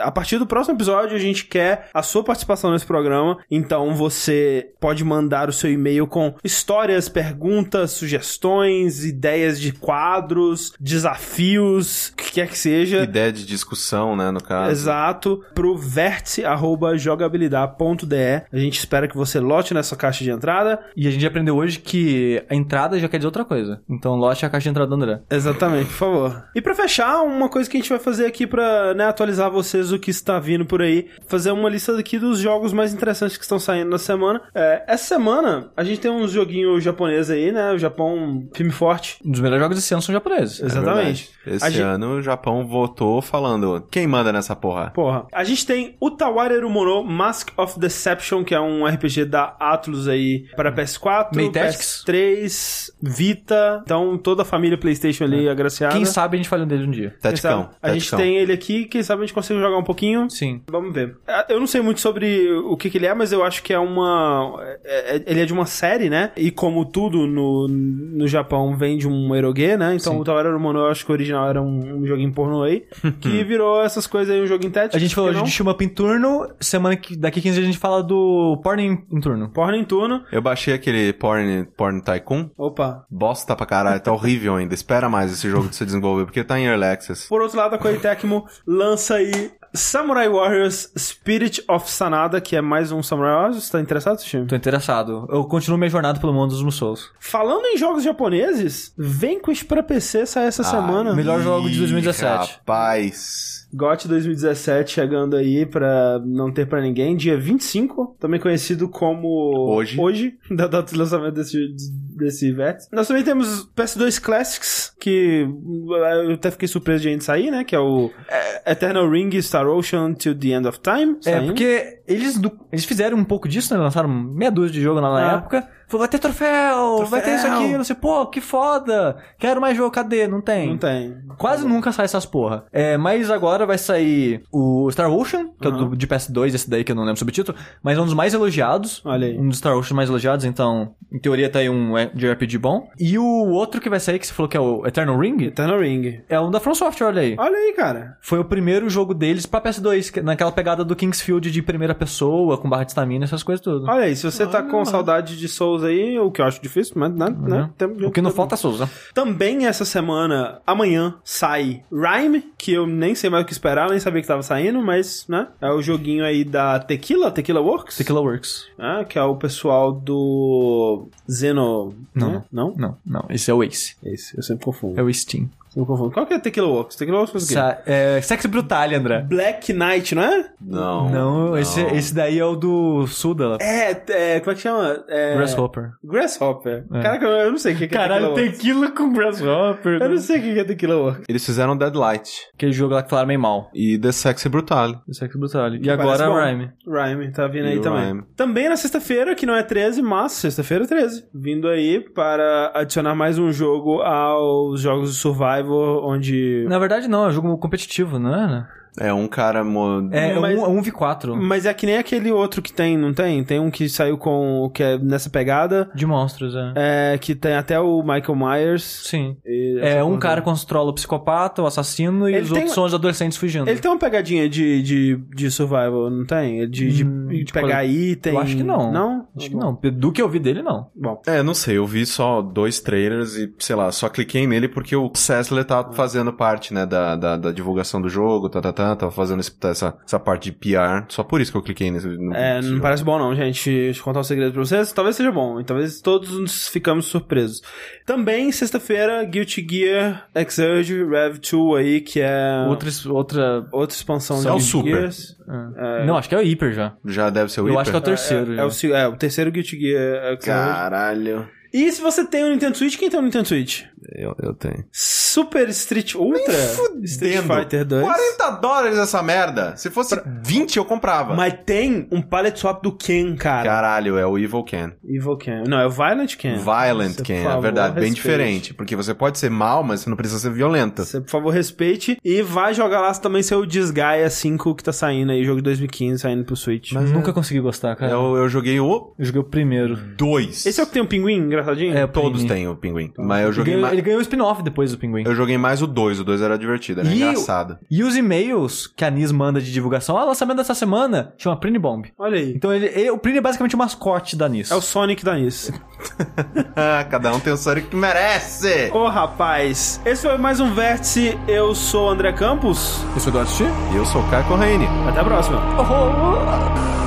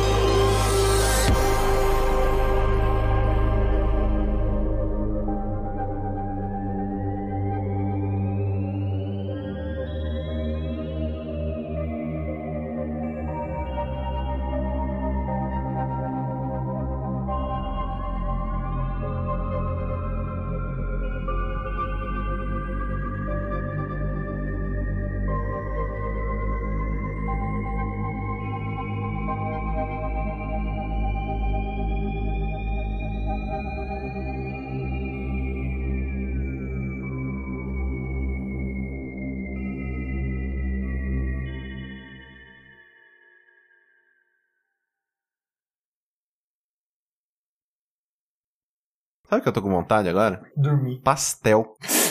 Me veio uma vontade Mas de assim, pastel. Não deu nem um segundo do final. Tipo, caralho, é. Agora o pastel. Não, me deu uma vontade de pastel, cara. Você pode desmontar coisa e montar é uma coisa muito legal do jogo, você sente que é um engenheiro. Biólogo. É, isso é bom. Coisa. Engenheiro. Não sendo o Léo, tá ótimo.